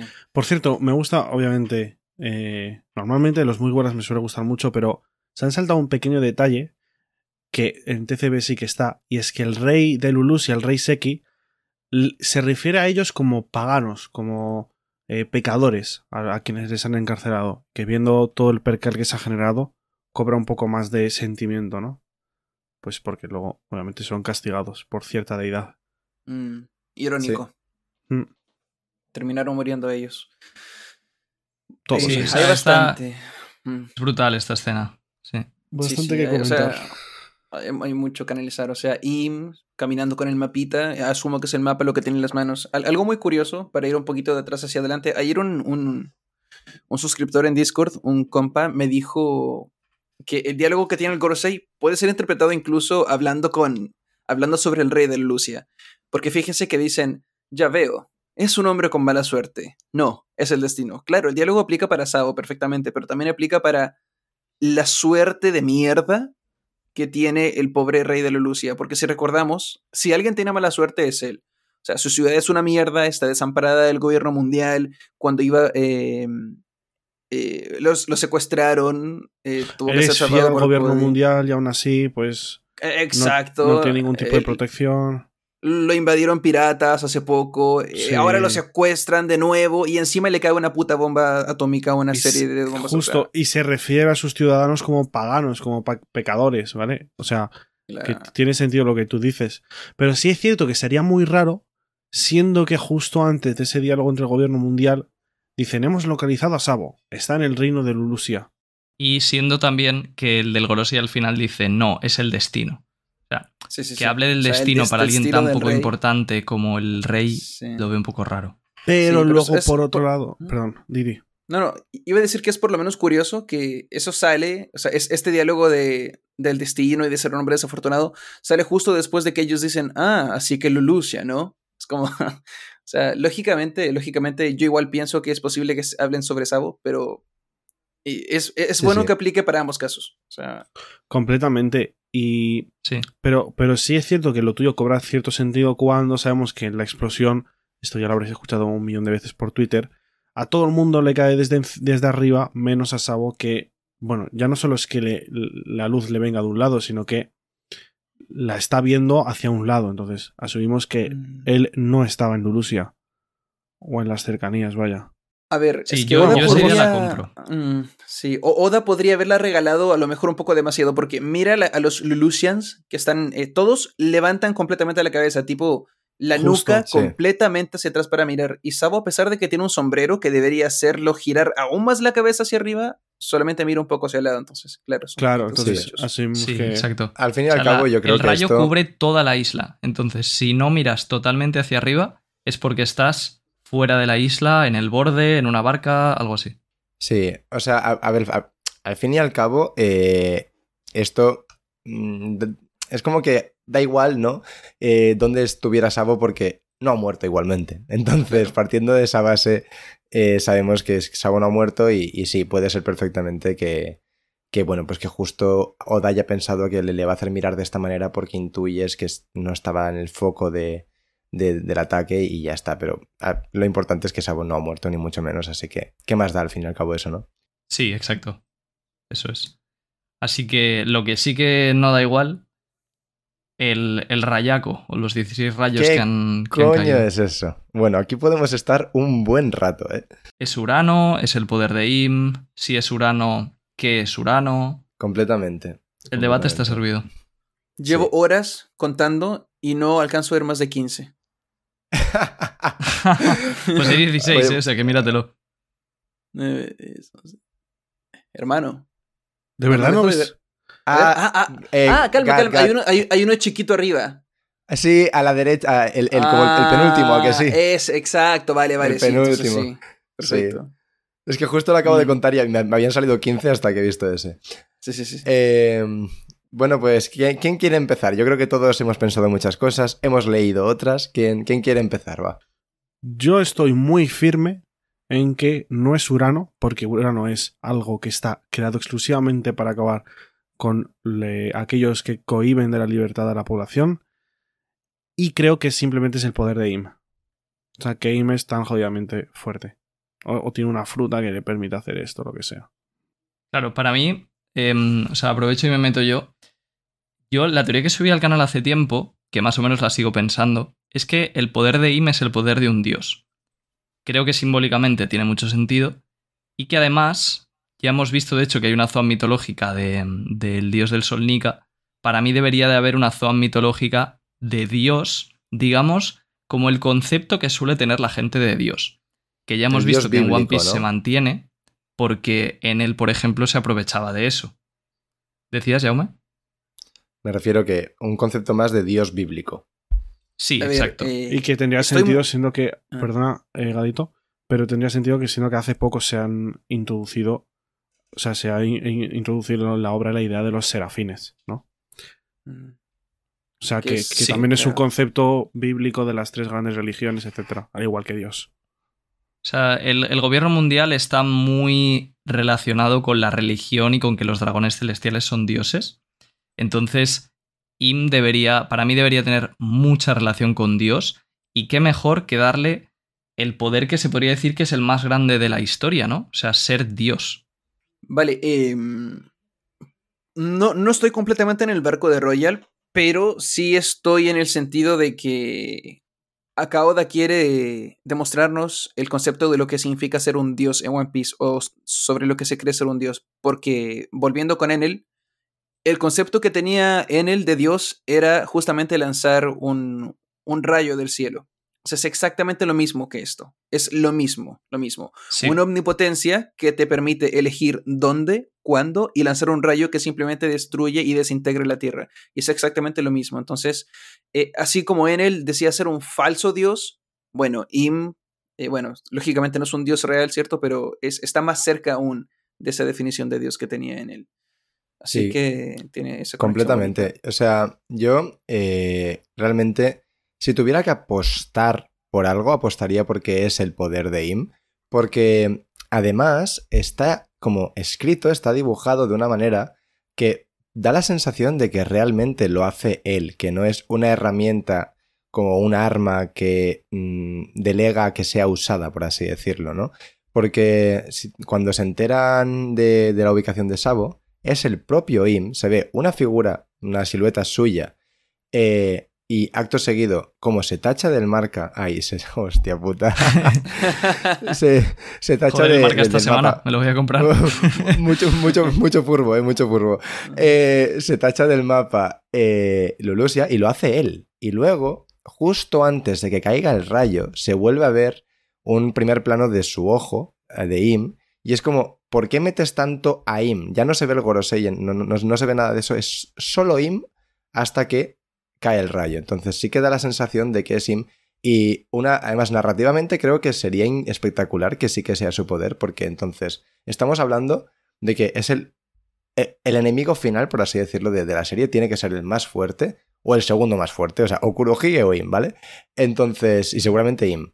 Entonces, tiene mucho sentido que, joder, que, que, que Oda nos des la sensación de cómo va a poder hacer algo Luffy contra esto. Claro. Es decir, un tío que está en su casa, lo recordamos, está en su casa y en un segundo tacha una cosa de un mapa y en un segundo destruye un país desde su casa. Un tío que es omnipotente. O sea, yo creo que Oda tendría que Claro. dar la sensación de omnipotencia en Nim. Sí. Y sí que he notado la Sí. queja de que ahora todo sería, pues, Hito Hito no Mi, modelo ser mitológico, Dios o no sé qué.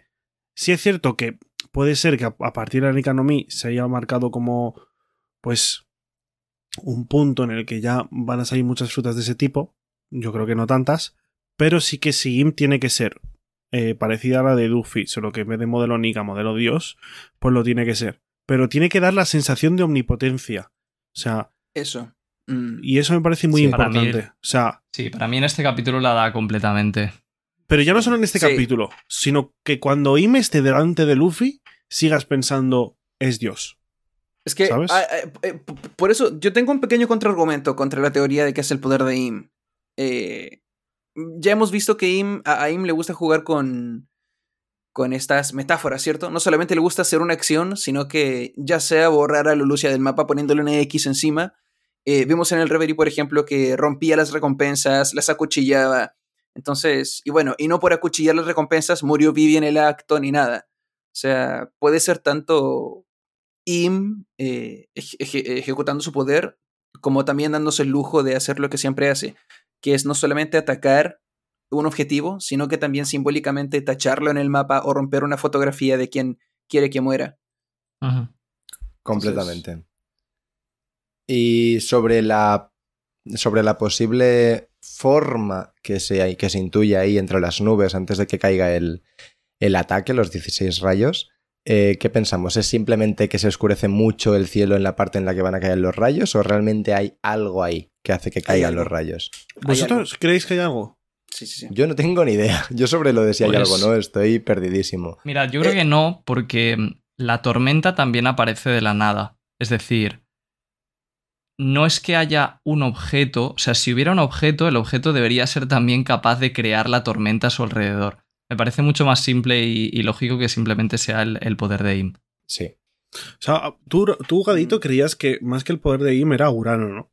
Eh, mira, independiente de si fuese o no Urano, eh, tendría muchas implicancias eh, positivas para la serie el hecho de que sea Urano. Sabemos que las armas ancestrales pueden destruir el mundo, pero eh, nunca hemos visto realmente cómo, ¿cierto? Vale, que Shirahoshi puede invocar un ejército de reyes marinos que te destruyen una isla también, que se demorarán un poquito más, pero lo pueden hacer, ¿cierto?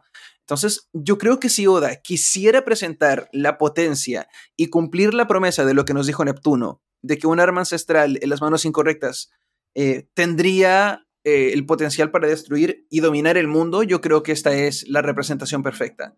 Justo. O sea, un arma ancestral en las manos de Im, bueno, eso es lo que causa. Sí que tiene sentido lo que dices y es que Oda no nos diría 157 veces que un arma ancestral en las Ajá. manos equivocadas eh, podría destruir el mundo, porque lo ha dicho Iceberg, lo ha dicho Frankie, lo ha dicho Neptuno, lo ha dicho no sé quién. No te repiten tanto algo y no te marcan y remarcan algo si no va a ocurrir en la obra. Entonces, puede tener mucho sentido que más allá de que las armas ancestrales fuesen creadas para poder hacer, para poder eh, marcar la libertad en el mundo y que todo el mundo Mm. pueda vivir en paz, luchar contra esas fuerzas, ¿no? Que cohiben a la Claro. gente, que una de esas cayera en las manos equivocadas, una de esas cayera en la potencia rival, y desde entonces no se haya podido cambiar nada. Es decir, Mm. que al final del siglo vacío, eh, el bando rival, entre comillas, consiguió una de las armas ancestrales y desde entonces, al no tener las tres, no han podido hacer nada por darle la vuelta. Mm. Completamente. Y que Además, eso fuese lo que Roger pensó, en plan, yo no puedo hacer nada.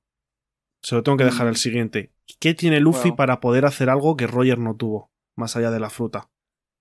eh, o sea, re- realmente que sea Urano tiene mucho sentido. O sea, es que todas las opciones me parecen factibles y muy buenas y que tienen implicaciones muy positivas en la trama.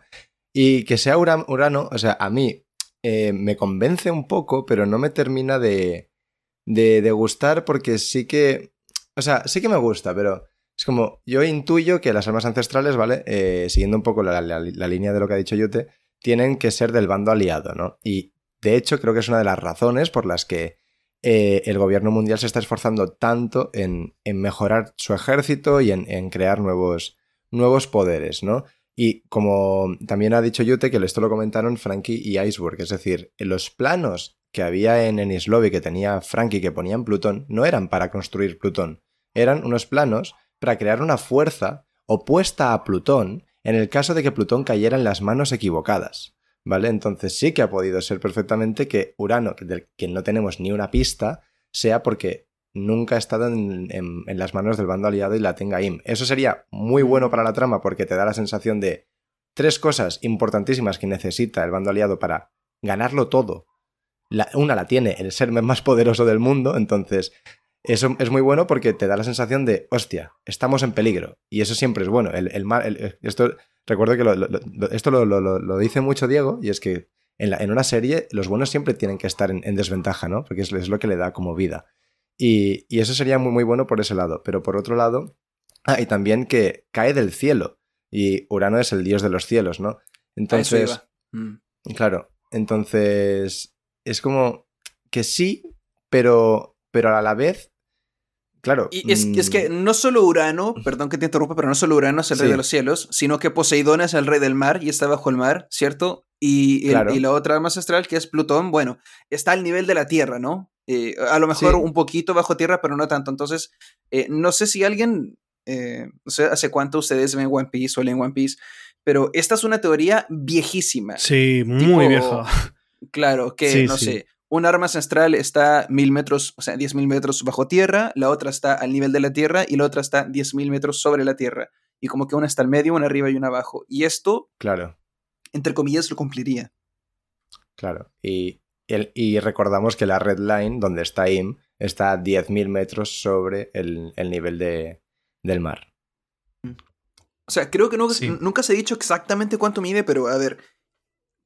Aún Que- así, juraría es- que sí, en una revista de estas de mierda que salen. Ah, el One otro Piece día.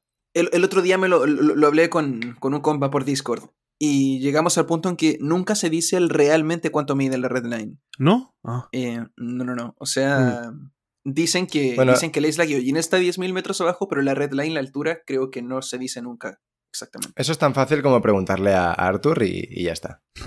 De hecho. Solo por decir esto ya está dejando un comentario ya ahora mismo. De- la red line está no sé qué tantos metros. De hecho, Gadito está equivocado porque inserta comentario. Encima, es que lo, lo ha empezado muy bien. Yo creo que Arthur empezaría así. Sí, sí, sí, sí. De hecho, hay, de hecho, hay tres datos erróneos en el Wanted. Y ahí ustedes. Oh, oh, oh, oh. Tal cual, sí, sí. De hecho, habéis dicho siete cosas mal a lo largo de esta review, que son las siguientes. Vale, cosas. Lo de nunca existió, entonces creéis que es literalmente nunca existió o simplemente pues en sentido figurado. Eh, Chan, Yo creo que es, es, es lo que dije hace un rato. O sea, si hay un lugar a la que el mundo le puede hacer la vista gorda y simplemente decir que nunca existió, es Lolucia. Es, era una isla abandonada por Dios. No iba nadie, tenía la economía en la mierda. eh, no, es perfecto para ser eh, el país que desaparezca. Por lo tanto, puede ser un poco también conveniente en el sentido de lo inconveniente que es Lolucia, ¿cierto? De la mala suerte que tiene.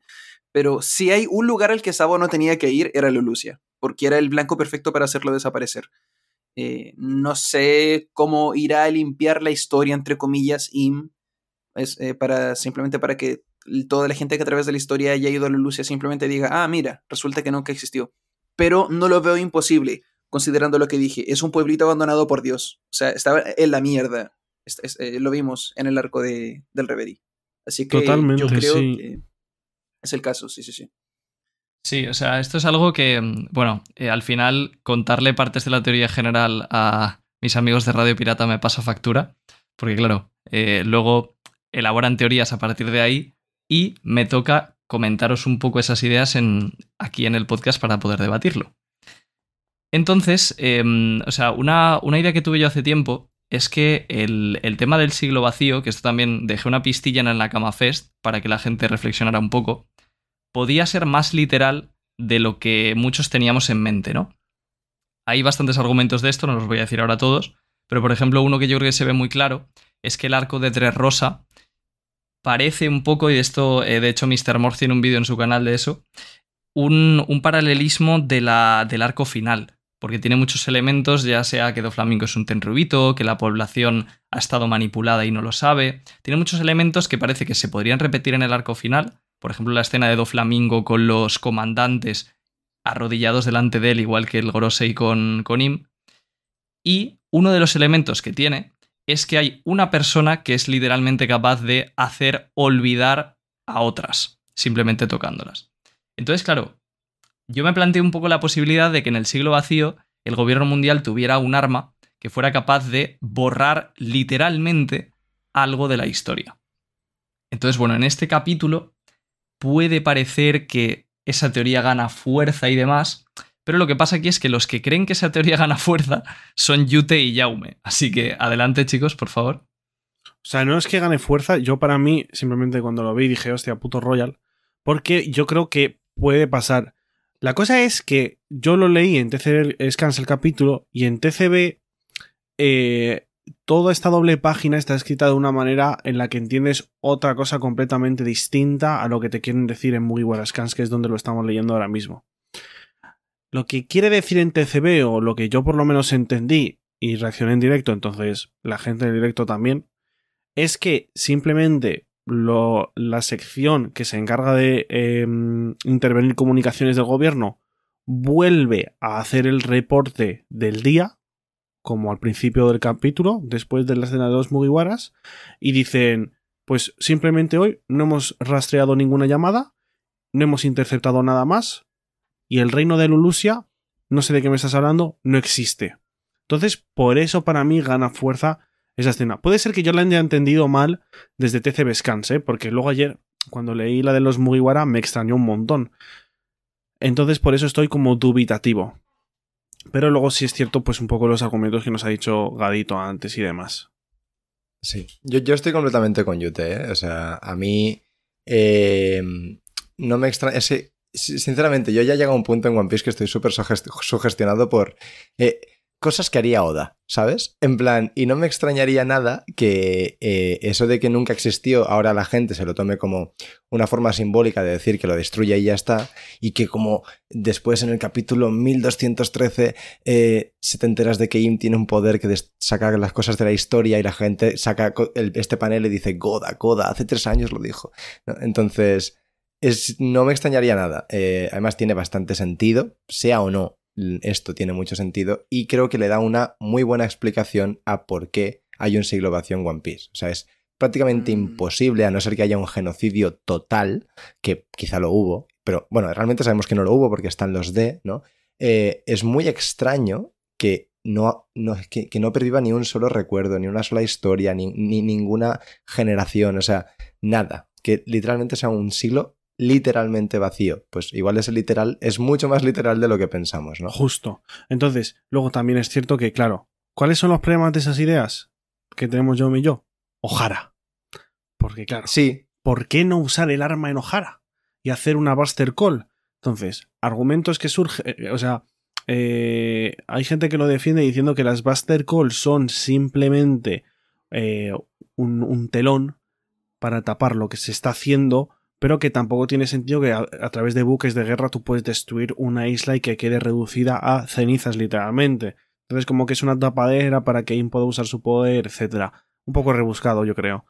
Entonces, luego hay quien dice también que simplemente puede haber sido, pues, eh, eh, una lección al mundo por meterse donde no deben. Que eso sí que podría tener un poco más de sentido. Pero es raro, siendo que, ¿por qué no usarías este arma, por ejemplo, en Wano? Que sabes que ahí existe gente que sabe leer Poneglyphs también, no solo en Ohara, no sé. Hay un par de dudas por Mm, ahí. Vale, vale. Yo creo que, a ver, yo sé que eh, los comentarios igual me van a criticar, pero es distinto el crimen.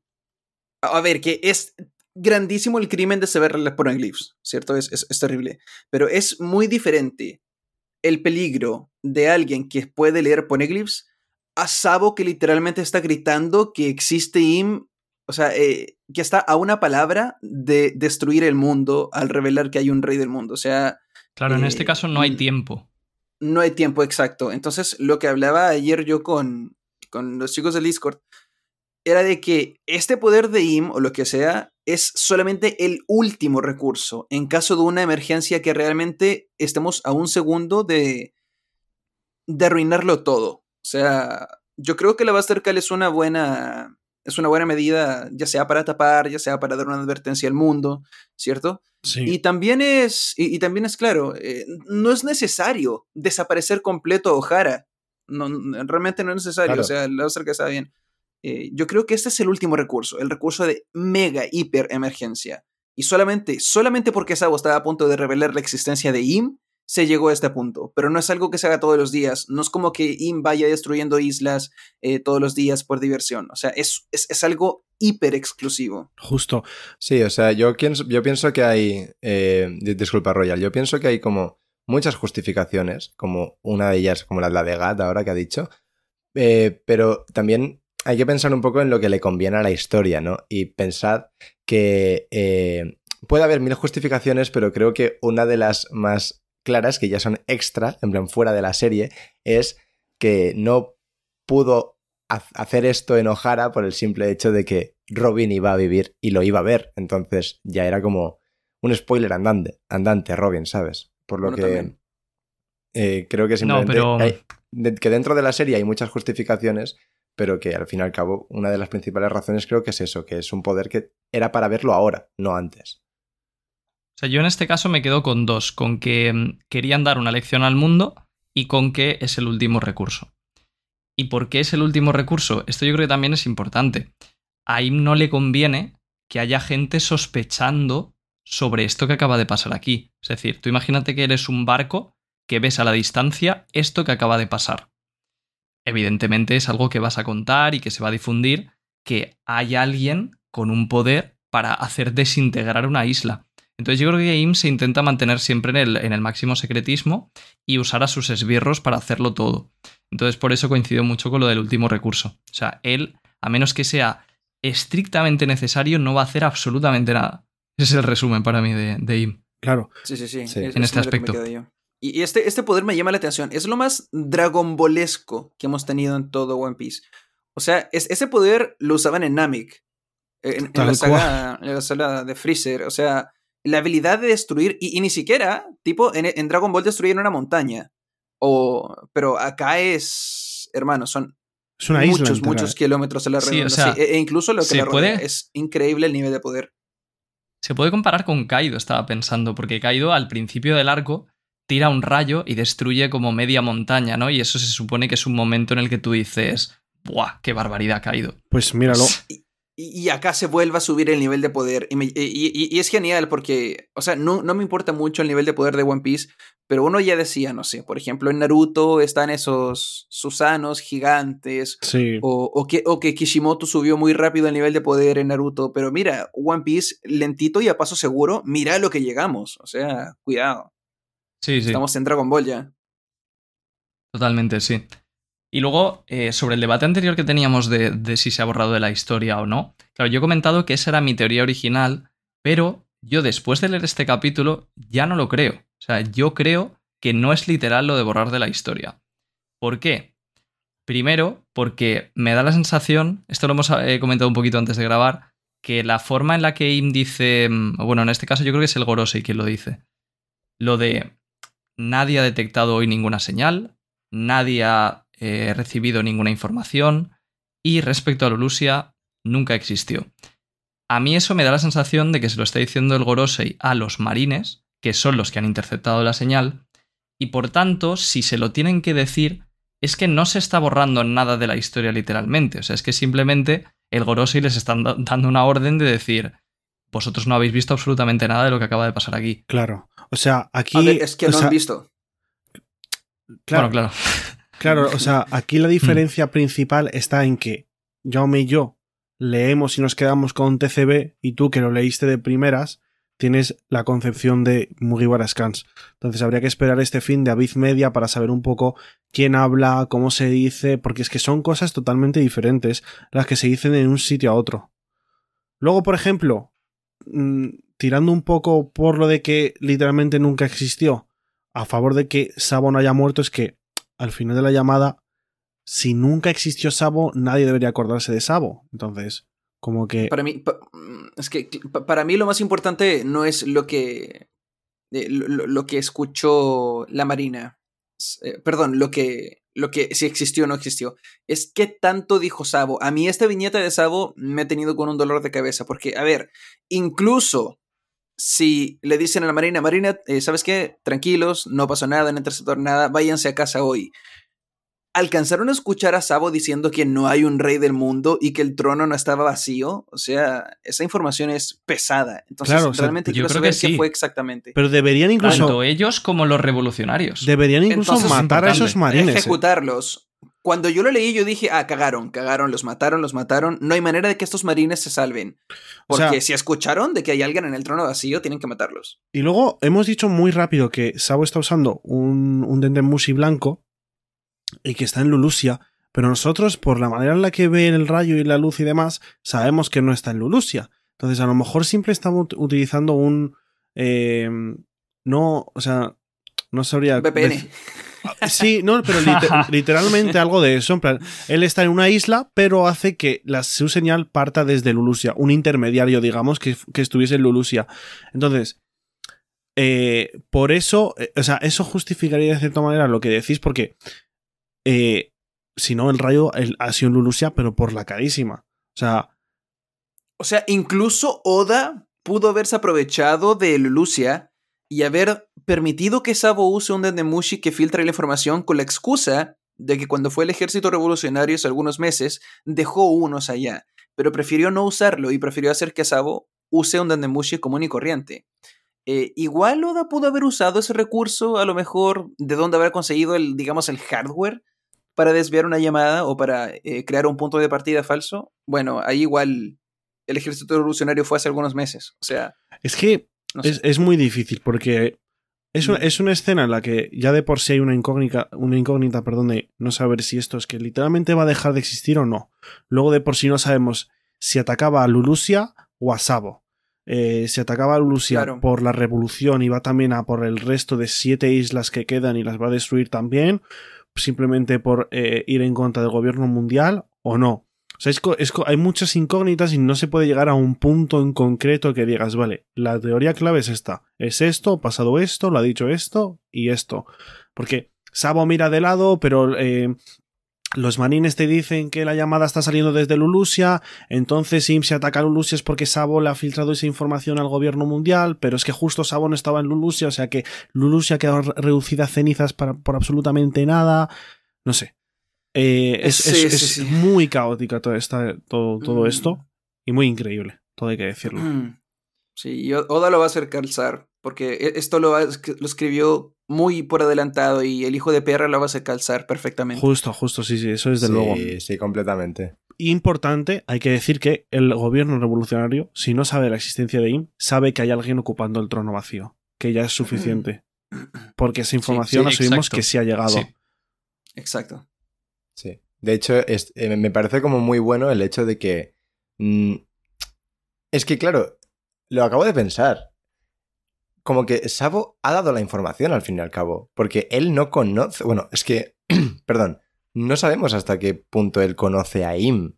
Entonces, la información importante no es Im, sino alguien en el trono vacío. Y esa información ha llegado igualmente. Entonces, Esa es una Eh, pregunta que yo tenía hace mucho. Mm. Claro, entonces, eh, ¿hasta qué punto han fracasado no los del gobierno intentando matar a Sabo? Que bueno, mm, fracasado han seguro, ah, ay, o sea, fracas- eh, sí, fracasaron, es- fracasaron porque no lo han fracasado, matado. sí, sí, sí. Desde luego. Claro, Sí, sí, sí. han han fracasado seguro, porque no lo han matado seguro, vaya, pero, pero eh, en el intento de cortar, ¿no? Que, que, que diga la información, ¿ahí han fracasado también o no? Yo creo que sí. A ver, es que a mí me llama mucho la atención porque siempre, siempre, eh, yo suelo hablar en mis directos en Twitch y siempre sale la discusión de quién sabe sobre la existencia de IM. Ah, siempre me llamó la atención de que Dragon, quien es el líder de los revolucionarios y lucha contra el gobierno mundial directamente, no sepa de la existencia de un líder enemigo. Entonces, eso me echa un poquito para abajo a Dragon. porque, Justo, bueno, justo. Ahora, claro, resulta que Sí. durante todo este tiempo él pensó que estaba luchando contra los cinco ancianos y, y le- y llegan y le cambian el panorama de una, ¿no? Entonces, al parecer, realmente nadie, nadie, nadie más que los cinco ancianos, eh, y bueno, y Sabo, saben de la existencia de Im. Yo decía, bueno, a ver, a lo mejor... algún, algún, ¿cómo se dice eso? Un, un ¿Ten- secuaz tenebito? de esos que, que se ven. No, no, no, ahí, ahí- o sea, es, es una tontería, me, me ha venido a la cabeza. No sé si en el Ah, vale, manga ¿cómo pasa, pero en, el castillo. anime cuando se ve, sí, guardias, en plan, eso sí que Mm. conocen ahí. Sí, pero que espérate no sean claro. pacifistas o robots o algo de eso. Sí, seguramente, o sea, Sí, sí. Ah, es una claro, gilipollez y no tiene ningún tipo de, re- de relevancia, pero Mm. me ha venido a la cabeza y digo, pues voy a interrumpir a Gadito algo No. súper interesante para decir una No, tontería. Pero Es que- y es que eh, a- a- a- aquí viene la cosa. Eh, Ahora que lo pienso, es imposible que Dragon haya sabido sobre Im. Porque si se hubiese enterado por cualquier manera, le habría caído esta, esta lluvia de bombas. Entonces, Claro, vale, claro. pero entonces. se preguntan por qué nadie sabía, es por esto. Vale, pero entonces, ¿por qué Dragon es la persona más buscada del mundo? Ahí voy yo. o sea, ahí, ahí voy yo, tendría o sea, que tener algún tipo de información muy comprometida para Sí. el gobierno y lo de IM era perfecto. O sea, de hecho, sigue Mira, siendo. a la gente, o sea, hay muchas cosas en One Piece que a la gente le ponen cachonda, pero una de las que más es lo de que Dragon es la persona más buscada del mundo. Sí. Para mí no hay que darle tantas vueltas, o sea, yo creo que simplemente es la persona más buscada porque es el tío que lidera la organización más peligrosa para el gobierno mundial. a lo que voy Y es. creo que, o sea, lo siento mucho por Dragon, pero yo creo que no hay nada más especial. A lo que voy es, en One Piece tienes tres fuerzas. La Marina Gobierno Mundial, que ya ha enseñado su poder en este capítulo. Los piratas, que hemos visto la quinta marcha, Barba Negra tendrá un poder del nivel. Y la Armada Revolucionaria tiene que hacer algo para, aunque sea, llegar a estar al nivel. O sea, ahora mismo la Armada Revolucionaria no supone nada para el espectador. O sea, bueno, ahora justo se han enterado de que existe alguien que llena el trono vacío. Pero no, sabemos que no son lo suficientemente fuertes. Porque Sabo tampoco es la gran cosa. Dragon, por ejemplo, tú mismo Royal dices que no va a ser para nada fuerte, etc. Y las recompensas que se nos han mostrado no son la gran cosa. Algo tiene que tener la Armada Revolucionaria para que, para que, para que dé esa sensación de, de joder, de revolución, de, de, de buscar Sí. el cambio, de tener las herramientas para llevar a cabo el cambio. Y la fruta de Belovetti no sirve. O sea, no. Pero la fruta de Belovetti sirvió mucho en Lulusia y está muy guay para levantar a la población, pero lo- no es lo único que hace falta. Algo tiene que tener Dragon ahí. Una fruta tochísima, la del Mm. clima, la del viento, lo que quieras. Sí, justamente, mira Información. como decían, Tiene que tener algo. Algo tiene que tener. Mira como decían que Robin era la llama de la revolución. O sea, como que ni siquiera ellos, o sea, sí que provoca la revolución, pero hacía falta algo más. Y, Sí. y a, o sea, a pesar de eso han conseguido ya ocho naciones que se han rebelado contra el gobierno, así que yo personalmente ya digo, no creo que haga falta algo más. O sea, sea, yo- claro, yo- eh, eh, yo- adelante. Di, di, di, di tu Gat. Eh, no, básicamente iba a decir que eh, a, apoyar una idea que ya habían dicho hace un rato. Siempre tiene que, digamos, el, la Armada Revolucionaria tiene que tener algo que la ponga a la altura de decir, mira, los mundos del grupo son Marina, Gobierno Mundial, Piratas y Armada Revolucionaria. Tipo, son los cuatro grandes poderes.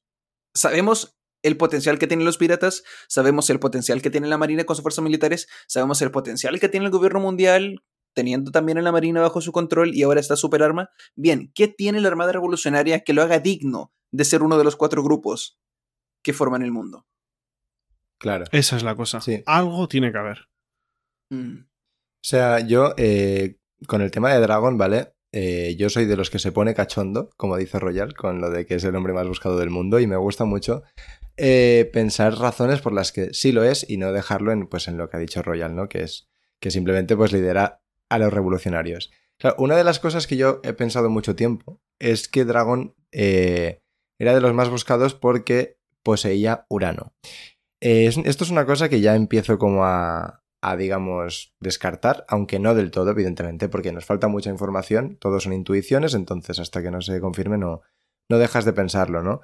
Pero, claro, esto es una cosa que no sé dónde lo he leído, ¿vale? Eh, o no, no sé quién me lo ha dicho, porque he hablado mucho del capítulo eh, durante las últimas 24 horas, pero eh, igual una de las razones por las que los revolucionarios tenían que tener una guarida secreta y tenían que ir moviéndose de aquí para allá era precisamente porque en el caso de que se descubriera su ubicación, el gobierno podía hacer lo que ha hecho con, con Lulusia. Y eso es una cosa que no, no me parece descabellada. Y, y en el caso de que sea así, ¿qué es lo que tienen o saben o sabe Dragon para que sean tan, digamos, eh, tengan que ir con tanto secretismo? Porque al fin y al cabo es súper conocido que hay muchos piratas que son buscados en el, en el nuevo mundo que tienen territorios y que están ahí y, nadie va por ellos. ¿Por qué los revolucionarios ese, eh, esa persecución, ese secretismo, estar tan escondidos? Igual una de las razones es porque a la mínima que sepan dónde están, ¿sabes? Bueno, de hecho, soy- estoy diciendo una tontería porque Sí, cuando se Bueno, supo dónde están, esto- fue Barba todo Negra esto- y lo destrozó. esto- No, no, no, eh, pero todo eh, esto, eh, escúchame, eh, es que Enti- el gobierno Entiendo muy bien tu sabe- tren de pensamiento. Sí, sí, sí. Sí, pero no, no, pero es que todo esto quítalo, Yute, porque el gobierno mundial ahora mismo sabe dónde está Dragón, en el reino Kamabaka. Lo dicen en la transmisión. Mm, sí, me causa mucha gracia porque entiendo perfectamente por dónde fue tu tren de pensamiento para llegar a, a- a esa- a ese, Pero ese punto. Y luego arrepentirte. Estaba muerto desde el Sí. principio, ¿eh?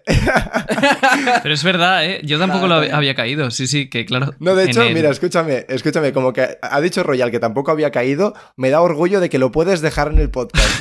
No, no- no he sido el único gilipollas. Ahora mismo la gente pensando la cantidad de gilipolleces que hemos quitado para mantener nuestro, Nuestro honor. Pues Uf. literalmente sí, a- eso ha pasado y más de una A vez. ver, esos, esos chistes censurados, tengo miedo. Si quieres te cuento alguno luego. Pero ahora mismo. No, ahora no, cuando terminemos el capítulo. No, sí que porque estos son unos cagados, son unos cagados. y- Pero- pero- y pero- no quieren... Ah, ah, un chiste, que- quiero un chiste que sea digno de censurarse en el podcast. Venga, suéltalo, Ah, bueno, Jaume. De, de esos tengo. Let's go. Eh, no, te- te- te- pero lo, lo vas a, ce- a censurar, ¿no? Bueno, tú verás. Eh... no, hijo de puta. Tú verás, No. tú verás. Bueno, escúchame, escúchame, Garito, te lo, te lo cuento cuando acabe el podcast. no hay que- huevos, ¿sabes- no hay huevos. ¿Sabes qué pasa? ¿Sabes No qué huevos, pasa? díselo. Que Yute, ¿sabes qué pasa? Que Yute, en plan, con- con- esto con Royal, Royal me dice, nah, igual no lo censuro y sé que lo va a censurar, pero es que Yute tiene un punto de hijoputismo que no me la juego, O ¿eh? sea, soy Kid, soy Kanjuro, o sea, no. Ten O cuidado. sea, es- No, no, ese, no, no, archivo de audio lo va a guardar para toda la eternidad. Vaya. Y en caso, eh, a- la mínima que quiera amenazarte, eh, cuidado, tengo este audio. Sí, sí, sí, sí. Me- mejor que no haya registros, vamos a dejarlo ahí. Tipo Luego te lo cuento. Sí. Sí. El, el- el chiste nunca existió. el chiste de, de Schrödinger. El chiste de Schrödinger, tal cual. Pues que hay tantísimas cosas para comentar en este capítulo. Que, por ejemplo, no hemos comentado lo de que son 16 em, rayos. Bueno, eso es increíble. Eso sí, Eso- es una locura. Sí, que esto, o sea, yo quiero comentar una cosa porque es que yo en estas cosas evidentemente no creo, pero me hace mucha gracia porque nosotros empezamos el directo reaccionando a este capítulo el día 16 a las 16 y 16. Madre Eso de es una Dios. locura. Es que, por Goda, favor. Goda lo calculó. Goda sabía que iban a hacer eso. Eh, No, pero es que es heavy. eh. O sea, es que es muy Es heavy. o O sea, Por menos que esto, Quinto lo va comentando ahí de vez en cuando en sus directos. Sí, sí. Pues, pues nada, so- sobre el tema del número 16, yo estoy en el barco de que sí está hecho a propósito, de que no es pistitis, y que es una simbología que ha querido utilizar Oda, ¿vale? Eh, para, poner en contexto a alguien que no haya escuchado sobre el tema, básicamente eh, hay 16 rayos cayendo en, eh, sobre Lulusia, y eh, Doflamingo, que es un tenryubito, tiene un ataque que son las 16 balas sagradas, y luego en un momento en el que creo que hay una, un momento, alguna escena, un capítulo en el que hay una trama relacionada también con los Tenrubito o algo del estilo. eh, justo un random dice que les han disparado como 16 veces o algo por el estilo. justo ¿no? 16 se Y- pronuncia Imu en japonés, si mal no me Y equivoco. claro, y Ojo. Exacto, a eso iba. Que Imu es como una de las formas con las que se puede decir 16 en, en japonés. Yo esto lo digo, en plan, no tengo ni idea de japonés, ningún japonés me lo ha confirma- confirmado, pero lo he leído en Twitter, me lo he creído, en plan. Abst- A ver, pero tenemos- Lo, lo soltamos. absténgase, Información Arthur. de rigor. Absténgase, Arthur. Tenemos, tenemos, tenemos a Arthur en los comentarios, sí, sí. No, no, Arthur, Arthur, no, no nos jodas el, eh, la, la ilusión, ¿vale? No, O sea, déjalo en si no es, 16. cállate. Y no es solo Vale. eso, y luego también hay una imagen de la famosa portada de Enel. Enel, ¿no? Que Exacto. hay un reloj que tiene 16 puntas, agujas que señalan a algo y demás. Esa, Sí, que eso- claro, eso- a ver, ahora yo el llevo- fandom va a recorrer todo el manga y cada vez que se diga el número 16 van a decir Goda, Goda. A ver, es un número, Sí, es un número. Sí, Hijo Pero- puta, que, que- pero- que tú, que, que- no, un segundo, un segundo, que Gadito se queje de que la gente va diciendo goda, venga, no me jodas. o sea, Hay, sí, que salirse, hay que salirse del personaje en un momento. claro. Aquí, aquí Gadito es libre, ¿no? No está atado ni a carro, ni a goda, ni a hostias. Aquí critica. ¿Tú sabías, Gadito, que lo de Goda se dice en todo el mundo? Que no solo es la comunidad hispana. Eh, sí, sí, sí, lo sabía. O sea, sigo Vale. a King of Lighting hace algunos años y, y él hace mucho tiempo y está con el, el Goda. Ujú. Bueno, Es que en la película, o sea, me, me dijo Arthur que en la, cuando fue él al cine a ver Red en Francia, Vale, vale. la gente estaba gritando Goda. Goda, en- en el final de la película. Goda. Sí. bueno, eh, bueno, sobre el tema de, de lo que ha dicho Yote de, de Enel, es que la, la portada de Enel, ¿vale? O sea, a mí, sinceramente, mm, yo sé perfectamente que pueden ser fumadas y que igual no es un, un, un argumento muy crítico, pero me, me gusta, me, me gusta en plan, flex, en plan, como flexear un poco con estas cosas y... Bueno, no Sí, sí, flexear, claro. sino fliparme. Entonces, la portada de Enel, ¿vale? Que ha dado de que hablar en todos los capítulos en los que ha salido algo de una, de una arma Es que de verdad, por favor. Siempre O sea, hemos yo- ido a la portada de Enel. Y me Yo la si pela, ¿eh? pudiera borrar algo de One Piece, borraría esa portada. Dejadla en paz, por favor. ¿Cuál no es? tiene Por favor, ninguna pista. ¿Cómo- cómo- ¿Cuál es? ninguna. Vale. ¿Cómo, Vale, vale. ¿cómo, te, ¿Cómo te jode no haber hecho ninguna teoría de la portada de Enel eh? y que sea tan importante ahora mismo? Es que no hay ¿Cómo ninguna pista en esa portada.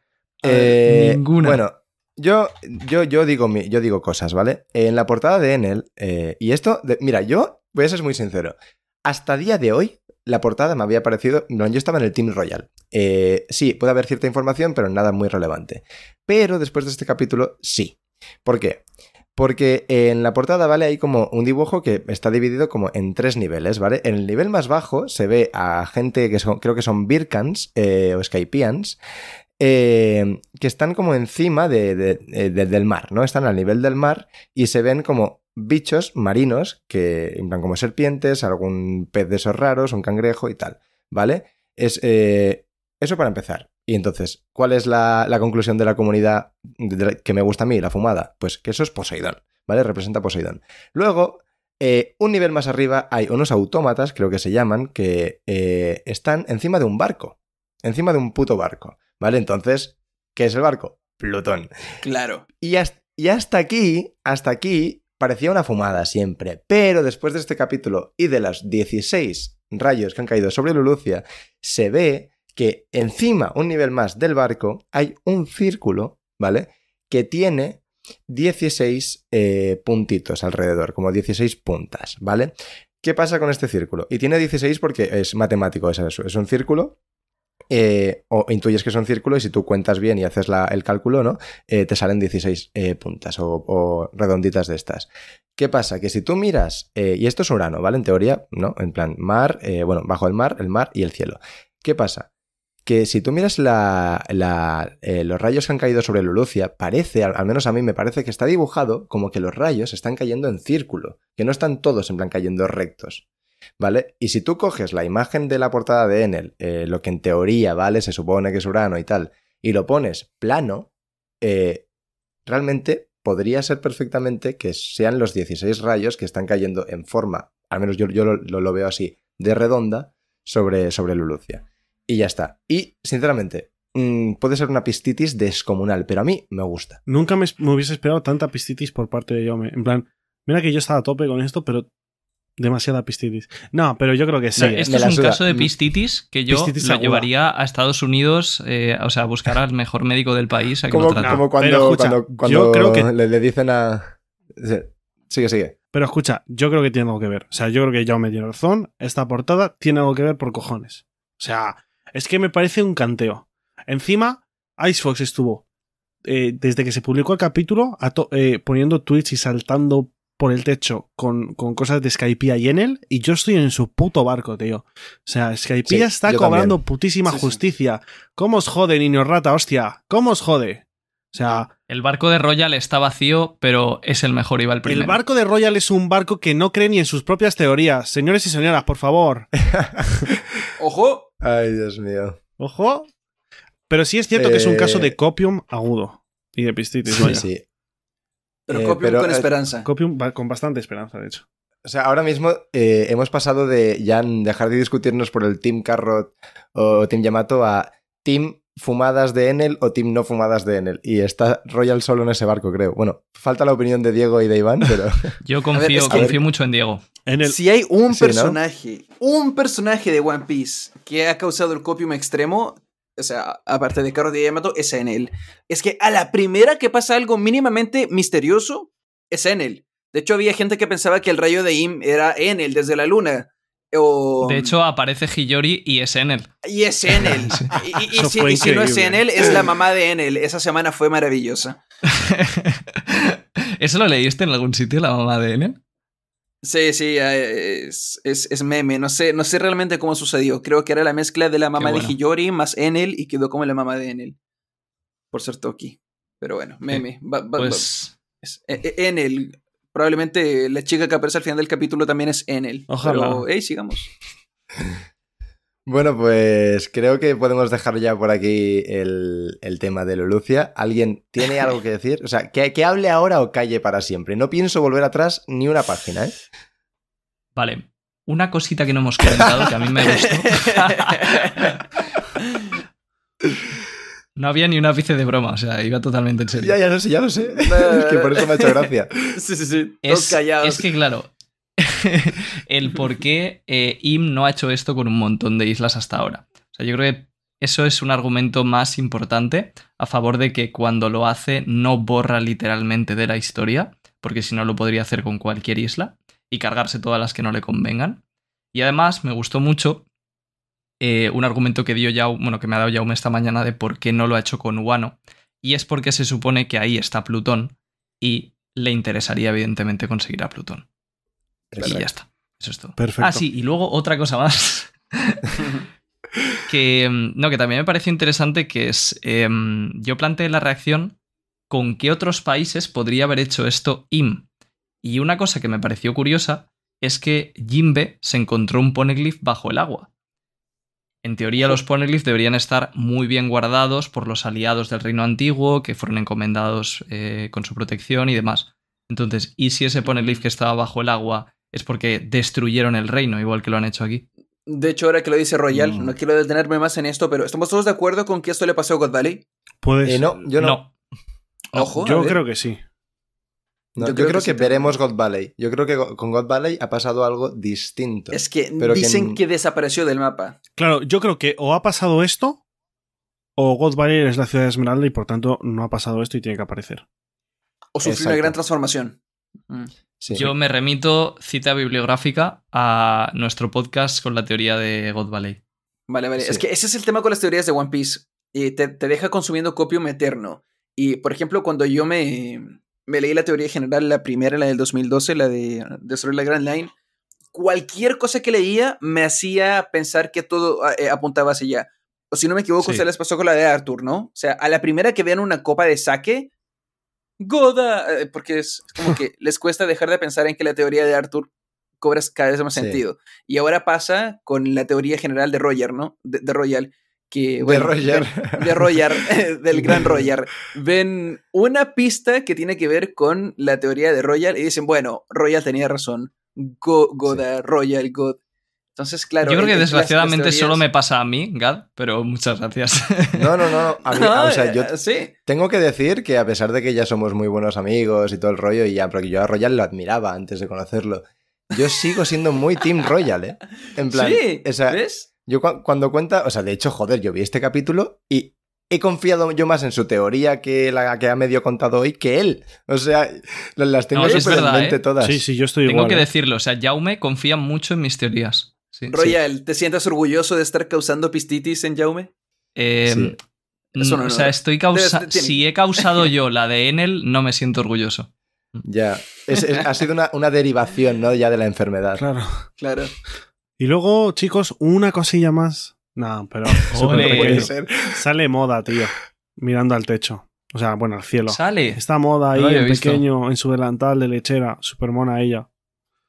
Creo que Ah. también es. Creo que también es quien abraza cuando dice. ah, no, no, no, no, mentira, no. Cuando No, dice no. papá estoy asustada, pero no, no, no es. No, No, es- si, si es muy moda ya es chiquita. mayor.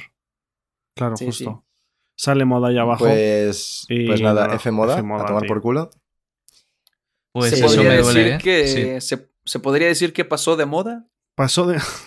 Qué buena esa. Hostia, Sigamos. Es- eh, a ese mal ¿eh? chiste es, un no, buen- es una ha buena sido razón muy para buen seguir. chiste, ha sido muy buen Sí, chiste. Ha sido Ah. muy buen chiste, Sí, sí, sí. Eh, prim- primera vez, primera vez que me lo hagan. El, es- el- Eh, Es para que vuelvas, ¿eh? No Claro. te- No, te, preocupes. No todo es tan triste. Claro, de todas formas, claro. moda ahora se va a reencontrar con Ace, o sea que de puta madre. bueno, y ya sabes lo que dicen. Venga. La moda vuelve. La moda vuelve. No puede ser. bueno, bueno, bueno. El club de la comedia, ¿eh? Eh, Ando en racha hoy, ando Sí, en sí. racha. Ahora sí, me pongo otra vez el disfraz de cura. Eh, pasamos de página. Que alguien diga algo ahora o calle para siempre. Silencio. Quien calla otorga. Y seguimos. Mm. Y seguimos. Unos días después, en el Thousand Sunny, o sea, unos días después es lo que siento yo que hemos estado hablando de, de Lulucia. Lulucia. Eh, bueno, se Esto, ve a los por cierto, O sea, ¿sí? esto es una tontería, pero me hace bastante gracia.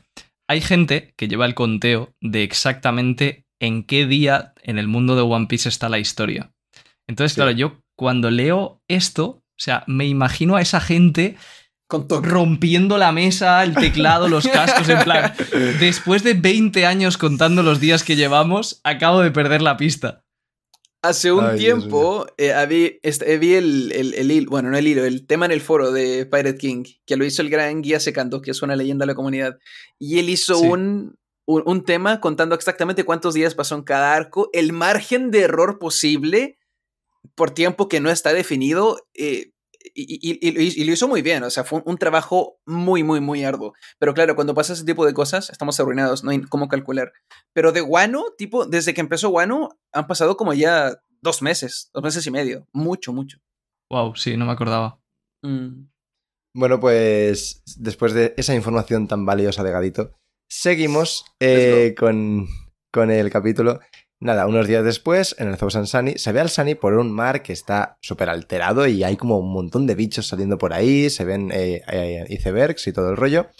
Y bueno, se están quejando, ¿no? De, que hace mucho frío, de que cuidado con los icebergs, etcétera. Jinbe, mm, bueno, pues eh, está un poco haciendo su trabajo de, de timonel también. Y bueno, lo que todo indica, ¿no? después de muchas interacciones entre, entre ellos, se ve a Chopper, por cierto, que Tama le ha dado un sombrero eh, como le dio a Ace. Eh, se ve que los Mugiwara han entrado en una nueva zona climática, es decir, en la zona climática de una isla de invierno. O sea, están cerca ya de la siguiente isla. Y eh, antes de comentar las teorías ¿no? sobre qué isla puede ser, se encuentran con un gigantesco vórtice de agua tibia, una cosa descomunal que se eleva desde la superficie del agua, que, bueno, intentan evitar a toda costa hasta que Luffy ve que hay alguien en el agua. Y bueno, después de un pequeño, un pequeño altercado en el que casi sale Chopper volando y tal, eh, esa persona que estaba en el agua llega al barco y es una niña, pero que se llama, eh, como diría Adri Kazam, es que ya, ya no me atrevo. Se llama Bonnie, es Jewelry Bonnie. En plan, es que yo siempre digo Jewelry y Adri Kazam puso un, un tweet diciendo no se pronuncia así y a- ahora Vale, ya, pues, ok, ok. Chicle, de- déjame ayudarte. Eh, la palabra, es- esa palabra es como en inglés eh, fila, se dice Q y se escribe eh, Cuehue. cuehue, ¿cierto? En este caso te recomiendo saltarte todo, ir directamente de la J a la R. Eh, Jerry y- Bonnie. y decir. Bonnie. Jurly. Jurly. Jurly Jurly es suficiente. Sí, bien. Bonnie es suficiente. Bonnie. Es, es, eh, el inglés se enseña mal. Bueno, eh, seguimos. No, no, seguimos, ¿no? ¿Qué vas a seguir? Eh, ah, no, ya, Sí, ya ya se acabó el capítulo, es verdad. Pues venga, venga, vamos a comentar cositas. Cosas. Bueno, lo primero, Isla. Pues Isla Nueva. Se viene arco nuevo. Empezamos con Isla, ¿eh? Se Empezamos viene arco nuevo. Sí, let's go. Empezamos con Isla, sí. ¿Alguien da más? Chicos, Vale, ¿creen ustedes? Yo doy más, yo doy más. ¿Creen ustedes? A ver, yo, he dicho que no mil veces. Que el- tengamos otro arco de One Piece con la fórmula clásica. Rey tirano, salvar chica durante 70 capítulos. Ni de coña. Espero que no. ¿Tú sí, Igual. ¿tú No. sí crees eso? Ah, No, no es. O sea, Wano fue la cúspide de la fórmula clásica de Oda. claro, justo. No creo que. Exacto. Justo, o sea, ya no Sí. más. O sea, ya, de hecho, que te presenta a Bonnie, Bonnie ahora está con los Mugis, a mí me dio la sensación de en plan, vale, ya está. En plan, eh, recta final, vamos a ver qué aventura nos depara con Bonnie, luego Uroge, cómo se- porque va- tiene que tocar, porque bueno, hemos ido rondando por todos los supernovas, Uroge está relacionado con las Islas del Cielo, Skypiea es súper importante, quien diga lo contrario es imbécil, y eh, el siglo vacío, Uroge, Skypiea, Islas del Cielo. Bonnie, pues bueno, va a ser un paradero, a ver qué relación tenía con Ace, con Kuma, bueno, estará bien. Pero poca cosa. Pero se acabó la fórmula clásica. Ahora vamos, o sea, vamos a saco, se acabó. Eh, yo creo yo estoy con, con Yute, pero sí que no me importaría, y esto lo, digo alto y claro, que Oda desperdicie unos, nada, seis, entre 6 y 9 capítulos en un arco que no tenga ningún tipo de relevancia para la trama principal, que no pase nada realmente relevante, que no haya power-ups, que no haya nada, que simplemente sea que llegan a una isla, hay un tío como Gaimon o como lo que sea, y, y pasan unos días ahí a la- alguna subtrama así, pero más divertida, rollo, ¿sabes? Y, y que se lo pasen bien, cinco o seis días. Yo solo pido eso, en plan, verles ahí tranquilitos, interactuando entre ellos y, y- y que sea divertido. No va a pasar, pero es un sueño húmedo que tengo, la verdad. Sí, yo creo que todos queremos eso. O sea, a todos nos gustaría, pero lo veo muy difícil.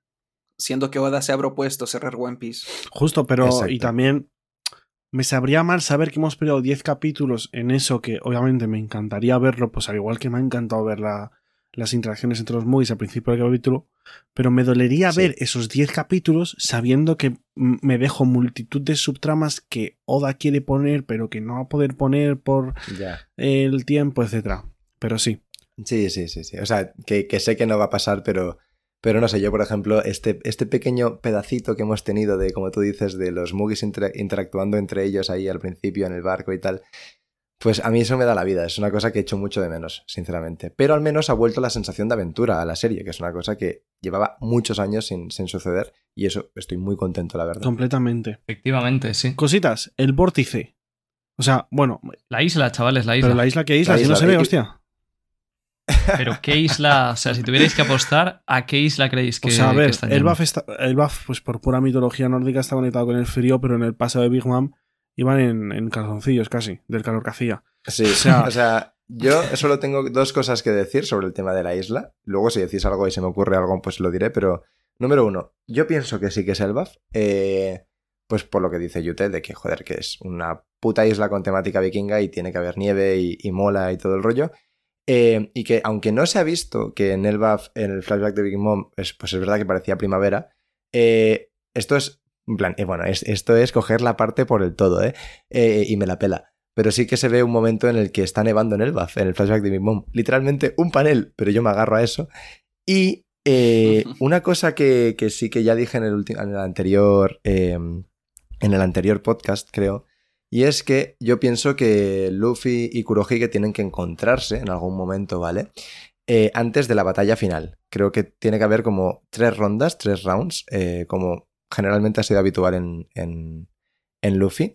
Y, creo que, claro, evidentemente, pues tiene que ser lo más pronto posible, creo yo, porque mm, ya más adelante ya va a ser la batalla final. Por lo que se están acercando a una isla de nieve. Y recordemos ese comentario de que los hombres de, la, de, de los- de las islas de nieve o algo así no duermen. Pistitis, pistitis, ¿eh? Hay que, hay que tratar. Tío, déjame, déjame. este- O sea, soy feliz con la pistitis. Soy muy consciente de que me estoy fumando 25 porros en cada comentario que hago, pero de- lo bien que me lo paso no está escrito, ¿eh? Acá hay, a- a- acá hay dos cosas que me fascinan. Primero, Nami como siempre dando cara y solamente con ver un fenómeno extremadamente raro es capaz de deducir qué mierda está pasando con la temperatura del mar, con la presión, con la física, con la química. Eso, eso me encanta. Eh, segundo, que Oda nos dio el momento fanservice y cavernícola de Zoro Chad simplemente diciendo no sé de qué se trata, no sé qué va a pasar, pero quiero cortarlo y llega y lo corta. Eh, y que probablemente todo eh, tengamos pronto un flashback, un flashback que nos explique cómo todo esto, cómo se generó el vórtice, cómo Bonnie terminó ahí, y eso me emociona mucho, porque sé que va a ser muy interesante. Decir también que Zoro va sin camiseta, a pesar del frío. Pues como, Bueno, como para cazar, es como lo de siempre. Luego, en respecto a Sí. cómo Bonnie ha aparecido ahí, Mm. a mí se me ocurrió al- al reaccionar. Obviamente, sigue en estado de niña. Esto no tiene nada que ver con, con- con la fruta y que se anule, porque no se anulan los poderes. ¿no? Todos nos acordamos de ese momento en el que Luffy alarga Sí. el cuello en Arlon Park. Sí. La última vez que se vio a Bonnie, que estaba llorando por Kuma en Marilloa, también estaba en formato de niña. Entonces, a mí se me ha ocurrido, o bien que Kuma la ha mandado a un sitio aleatorio para que pueda escapar, ha terminado ahí, o luego los vórtices, la manera en la que se generan es a través de una corriente de fuego, una corriente de calor. Y Ace tenía una habilidad, esto puede ser pistitis, Ace tenía una habilidad que era hacer como un torbellino de fuego a través del cual escaparon él y Luffy una vez es liberado. Entonces, la teoría, que me la, me la ha pasado Martín, de hecho, a un par de tweets, eh, que Sabo para escapar de Marilloa ha hecho un vórtice de estos también, ha terminado en agua fría y ha generado, bueno, ha hecho un torbellino de fuego para escapar él y la chiquilla esta y ha terminado generando el vórtice. Y por eso Bonnie está ahí. Pero Bonnie eh, viajando, atravesando cientos de kilómetros en un vórtice bajo el, bajo el mar, ¿Eso, ¿eso dice la teoría? No, la teoría dice cómo se genera el vórtice, pero no que Bonnie haya vale, atravesado vale, cientos vale. de kilómetros bajo el mar. No, Pero debería haberlo hecho, Debería porque haberlo se hecho. la teoría. Claro. debería haberlo hecho. No, pero el vórtice va un poco por, por arriba, o sea que no tendría por qué. O sea, son maneras de. O sea, yo, yo eso la verdad que, que no lo creo. creo que puede pero ser más me lo- genera mucho. Me genera mucho interés el saber cómo ha llegado Bonnie hasta ahí desde el Reverie. Claro. Y qué le ha pasado desde entonces, por qué Sí. está ahí, etcétera. Yo. Una, una, una pequeña corrección. eh, creo que Bonnie ap- no aparece como niña en el Reverie. ¿No? Aparece como ap- aparece como abuela, reina de un de cierto reino, y luego se hace grande de golpe. Se hace adulta. Ah, creía que cuando. cierto, sí. Vale, perdón, mala mía. Sí. Porque como está chiquita, pues supongo vieja arrugadita. Sí, sí, sí. Pues la- claro, Pero yo, es chiquita, vieja, rogadita. yo creía que era una, estaba de niña. Vale, vale, vale. De hecho, ahora que lo digo, ¿no será que vamos a ir al país en donde se supone que Bonnie en su roleo de viejita es reina? Pues podría ser, pero. Infinitas no- posibilidades, No sé si pienso está yo. mm, relacionado con, con el Claro. frío. Claro, es que hablando de eso, porque yo me quedaba antes con ganas de comentarlo, eh, porque claro, había hecho los deberes esta vez y claro, después de hacer los deberes, pues quieres que sirvan para algo. Entonces, estuve mirando a ver qué países o qué, qué islas, mejor dicho, del Nuevo Mundo tenían un clima invernal. La única que encontré es una que es donde estuvo Shanks y su tripulación cuando hablaban con Rockstar hace muchísimos capítulos por Dendemusi, ¿vale? Que es una isla que en principio no debería tener importancia y, o sea, que, nada importante. Pero sí que es verdad que en el flashback de Elbaf, como ha dicho Jaume, aparte de que están basados en, Escandinavia, que es una zona que supuestamente es fría y tal, hay dos escenas, no solo una, dos escenas, en las que aparece nevando. Primero cuando llega Big Mom y luego en el festival de- del solsticio de invierno que hacen por ahí. Entonces, yo sí que creo que Elbaf es una isla de invierno y que por tanto sería posible que fuera Elbaf. Pero claro, ¿no os parece que sería como muy guionazo que justo la isla en la que acaben simplemente por el log post sea la isla a que más quiere ir todo el mundo? Por esa razón yo no creo que sea Elbaf y creo que será otra isla que sea pues eso distinta o importante por la razón que sea, pero Elbaf no. Mm. A ver, eh, Elbaf está muy apegada colectivamente al fandom, o sea, e, e, es lo que dije hace un rato. Desde que se dio la posibilidad de ir a Elbaf, todos pensamos solo en Elbaf. Ahora bien, es cierto que es un eslabón que tiene que llegar en algún momento. Claro, Porque justo. le han dado mucho foco. O sea, que Big Sí. Mom, que el foreshadowing con la hermana de, de, de, Lo- de Lola, eh, bueno, no, la hermana de Lola, ¿cierto? Eh, que Usopp, que los gigantes, entonces es, es demasiado lo de Elbaf. O sea, Pero va a parece en que, su parece, parece Pero que ahora, debería llegar de forma más orgánica, ¿no? No simplemente por Mm. casualidad. Claro, claro. Igual en ese sentido estoy de acuerdo con, con Royal. Sí, yo estoy bastante de acuerdo con Royal, pero aún así, eh, no sé hasta qué punto confiar en Oda en ese aspecto en el que pues no parezca tan forzado o que simplemente pues, oye, la trama pide que avance, eh, pues vamos a, a por el buff y, a tomar por culo, ¿sabes? O sea, yo creo que ahí es como que el, el- el espectro está completamente abierto a cualquier cosa. Y, y- y Mm. Oda siempre hace que todo esté justificado. Bueno, no siempre, pero, pero al final siempre te acaba convenciendo. Entonces, pa'lante. Esto de Bonnie me da unas vibes de Kinemon. Pero que no. Tremendas. Sí. Sí, pero que no dura siete años, ¿sabes? Claro, por supuesto, sí, sí, sí. Pero este es el gatillante, ¿no? Tipo, un personaje aparece de la nada de golpe y Justo, venga, pero, aventura. pero qué ganas, porque, no sé, eh, siempre habíamos hablado, o por lo menos yo tenía muchísimas ganas de, de ver cómo iba a relacionar Oda y cómo iba a enganchar a, a, a los Mugis, a, y a Bone y, y cuándo lo haría. Y, jo- y- y no sé. Y esta opción me parece como supernatural, espontánea, y, y ahí está. Se planta ahí y ya lo tienes. Y entonces ahora te quitas Sí, luego a mí me ha a este parecido. supernova de encima después de este arco y a seguir la rutina. O sea, muy guay.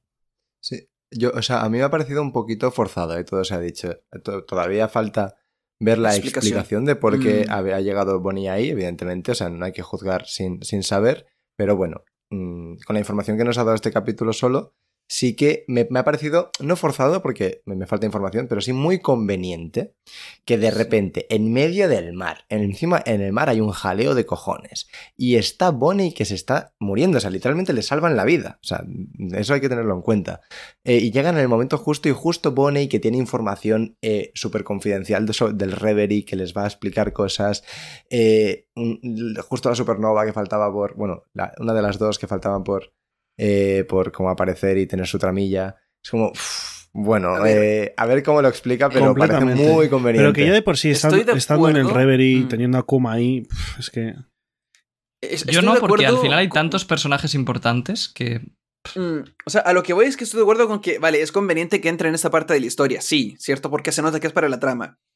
Pero no, no se me hace conveniente todo esto porque Oda, eh, o sea, el, el cómo se encontraron, ¿cierto? Porque Oda lo mezcló con el factor comedia.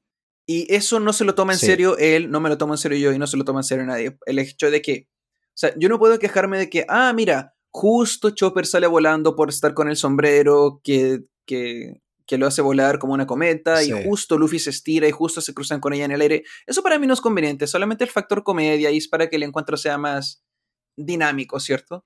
Pero de que, de que se encuentren justo ahora porque la trama necesita que aparezca Bonnie, bueno, igual como, di- como dijo como dijo Jaume, es- hay que esperar que... O no sé si lo dijo yo, ya se me olvidó que no habló antes, pero hay que esperar la explicación. Sí, justo. Sí, eso es. Está, o sea, One Piece ahora mismo, yo diría que está en uno de los puntos más impredecibles de toda la serie. Y eso, o sea, a quien no le guste, pues. Me Mala sorprendería. suerte. Sí, Mm, o sea, es, es como de, de lo mejor, ¿no? sí, sí, sí, sí. La semana que viene, por ejemplo, o sea, decidme algo que vaya a pasar en el capítulo de la semana, de la semana que viene. No tenemos ni idea. Luffy va a hablar con Bonnie. Mm. Gracias. Eh, eh, ojo, ojo, eh, ¿es el caso Es o vamos a ver qué pasa con. Weevil? ¿Dónde está? Bueno, lado bueno, del bueno. ¿Dónde está Weaver? A ver, por eso. ¿Quién es ¿Qué Weaver? te asegura Weaver que el próximo existió. capítulo? Weaver nunca ¿Qué, existe. qué te asegura? Claro, ¿Qué toda te asegura que el razón. próximo capítulo va a ser de eso? O sea, podíamos decir que el capítulo de la semana pasada iba a tratar de Cross Guild. No, mentira, cambiamos a otro lado. Y ahora cambiamos de nuevo Sí, sí. Entonces, bueno. Madre mía, totalmente. A mí, a mí Weevil me da vibes de personaje que Oda se ha arrepentido de meterlo en la historia cual, y ¿eh? que ahora no sabe qué hacer con él. Sí, a mí también. A, a- a mí me ha dado esos vibes, pero luego de ver lo que hizo con Cross Guild, ya no. O sea, veo, veo ver, que tiene un ver. plan para todos. Y, y- perdón, Sí, yo de hecho de pensaba que acabaría en. Cross Guild. Mm, luego de ver lo que hizo con Boa, a eso me refería. Y, y, y ya meter a Kurohige y todo, dije, ah, no, ok. También tiene un gran plan. Porque si tiene un plan de ese calibre para Cross Guild, que nos rompió a todos el culo, y luego el de Hancock con Rayleigh, con Shaki, con Kobe, con los pacifistas, tiene que tener uno, si bien no de ese nivel, por lo menos ya planeado y bien escrito y una intención para Weevil. Qué buen acento tienes en inglés, ¿eh, hijo puta? Estudié inglés, pero me estoy nerfeando. No quiero, no quiero, eh, no, no hablo inglés muy bien cuando hablo español porque suena muy pretencioso. sí, eso, eso pasa, sí. Sí. Eh, bueno, pues hasta aquí el capítulo. ¿Queréis decir algo más? Sí, quiero decir que y ustedes eh, lo- lo- los odio.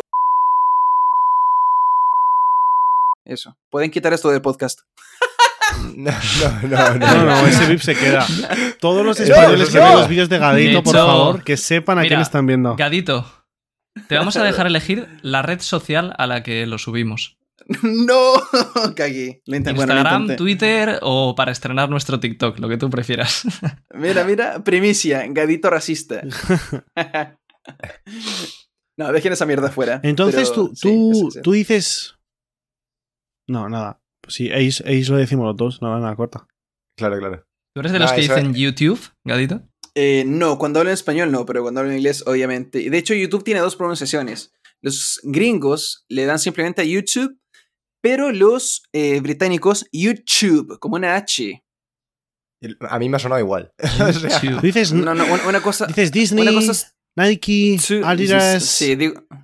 No, digo, digo Disney. Pero Nike lo digo como. Nike. Ah, ¿ves? Sí. Claro. No, es que eh, Twitter es británico, yo digo Twitter, que Twitter. es el americano. Twitter. Sí. bueno, Pero bueno. cuando hablo inglés. Pero bueno, ya eh, Bueno, cortamos. Primero terminamos el cap y luego ahí sale su clase Sí, o sea. Eh, bueno, como que vamos a quitar el comentario completamente racista, antiespañolista, de antigallegos, ¿no? De, de, de- de Gadito. Vuelvo a comentar. Bueno, pues hasta aquí el capítulo, ¿no? ¿Tenéis algo más que decir? Ah, sí, sí, quería hablar una cosa de Lulusia. Nah, broma. el chabón más gracioso del podcast. Eh, vale, pues. qué pena que no esté Diego, sí. Pues A, hasta... mí me, a mí me dio risa. A mí me dio risa. Gra- Yo te Gracias, apoyo. Gadito. Gadito, ¿qué te parece Es si me uno a ti y creamos Radio Marine? Que, bueno, realmente ya lo creaste en su momento. Ey, pero estoy reclutando una cama. Yo soy, yo soy Kurohige. Bueno, pues Estoy reclutando una cama ajenos. aquí tienes a Sirio. Iba a decir Vasco Sot, pero no, no, no quiero ser ese. Bueno, se viene. Atentos. Radio Marine próximamente. Y lo voy a subir a mi canal, donde tengo muchos suscriptores. Así que. Canal que tendréis en la robo descripción. público. Exactamente. Se Sí. viene el spam. Pues nada, a Bueno, ver, decir pues- que no- muchísimas gracias a no- Gadito por, por venir y pasarse. Pero espérate, Ah, no, espérate. no te hay frase, Ah, vale, y frase. Sí, Yo sí. te que parece que parece nuevo, hijo puta. Eh, nota y frase. Voy a empezar yo, pero no con la mía, sino con la de Iván, que me ha dado su nota y frase, eh, me, me la dio ayer, eh, que hablé con él. Entonces, eh, Iván, ¿vale? Eh, le pone un 10 al capítulo y su frase es otro capítulo para la historia. Eh, muy buena frase, la verdad. Así que bueno, ahora arrollalo, Yute. Y tú, Yo- Gat, mm, puedes decir frase y, y nota también. sí, ¿eh? justo. Vale, Yo vale, voy- vale. voy a decir la nota y frase de Diego, que me lo ha dicho antes. Eh, la frase es, este capítulo nunca ha existido. Y la nota es un 10. Mm. Y... nah, en verdad me lo he inventado porque quería decir dos frases, entonces ya se la queda Diego. Y luego... Me extrañaba el 10, ¿eh? Claro. No, pero bien. luego yo sí, de nota le voy a poner un 10, pero como una casa, la verdad. Eh, y luego la frase va a ser vórtice de sentimientos. Muy cursi. Bueno, Vale. bueno, Bueno, pues- sí, claro. Déjenla fuera. He dicho dos frases, Gadito. Está bien. La buena es la de Diego. Eh, Gadito, te toca a ti, no sé Pues- qué esperas. Ah, no, no, Sí, pero venga, va a Gadito. Royal, va a Ah, Royal. ok. Va a Royal, va a Royal. Y- Ah, ok, Roger primero. Ah, vale, Royal, venga. Vale. Em, pues mi nota va a ser un ocho y medio. Y mi frase. Estoy entre dos. Eh, voy a decir simplemente. Espero que esto tenga alguna influencia sobre una persona, con eso me conformo. La mini historia de Enel nunca existió. Ok.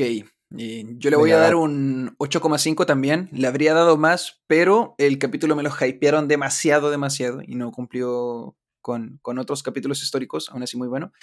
Y mm, mi frase va a ser 100 metros cúbicos de copium. Literalmente. Es lo que consumo al día. Esto. Vale, y ahora voy yo.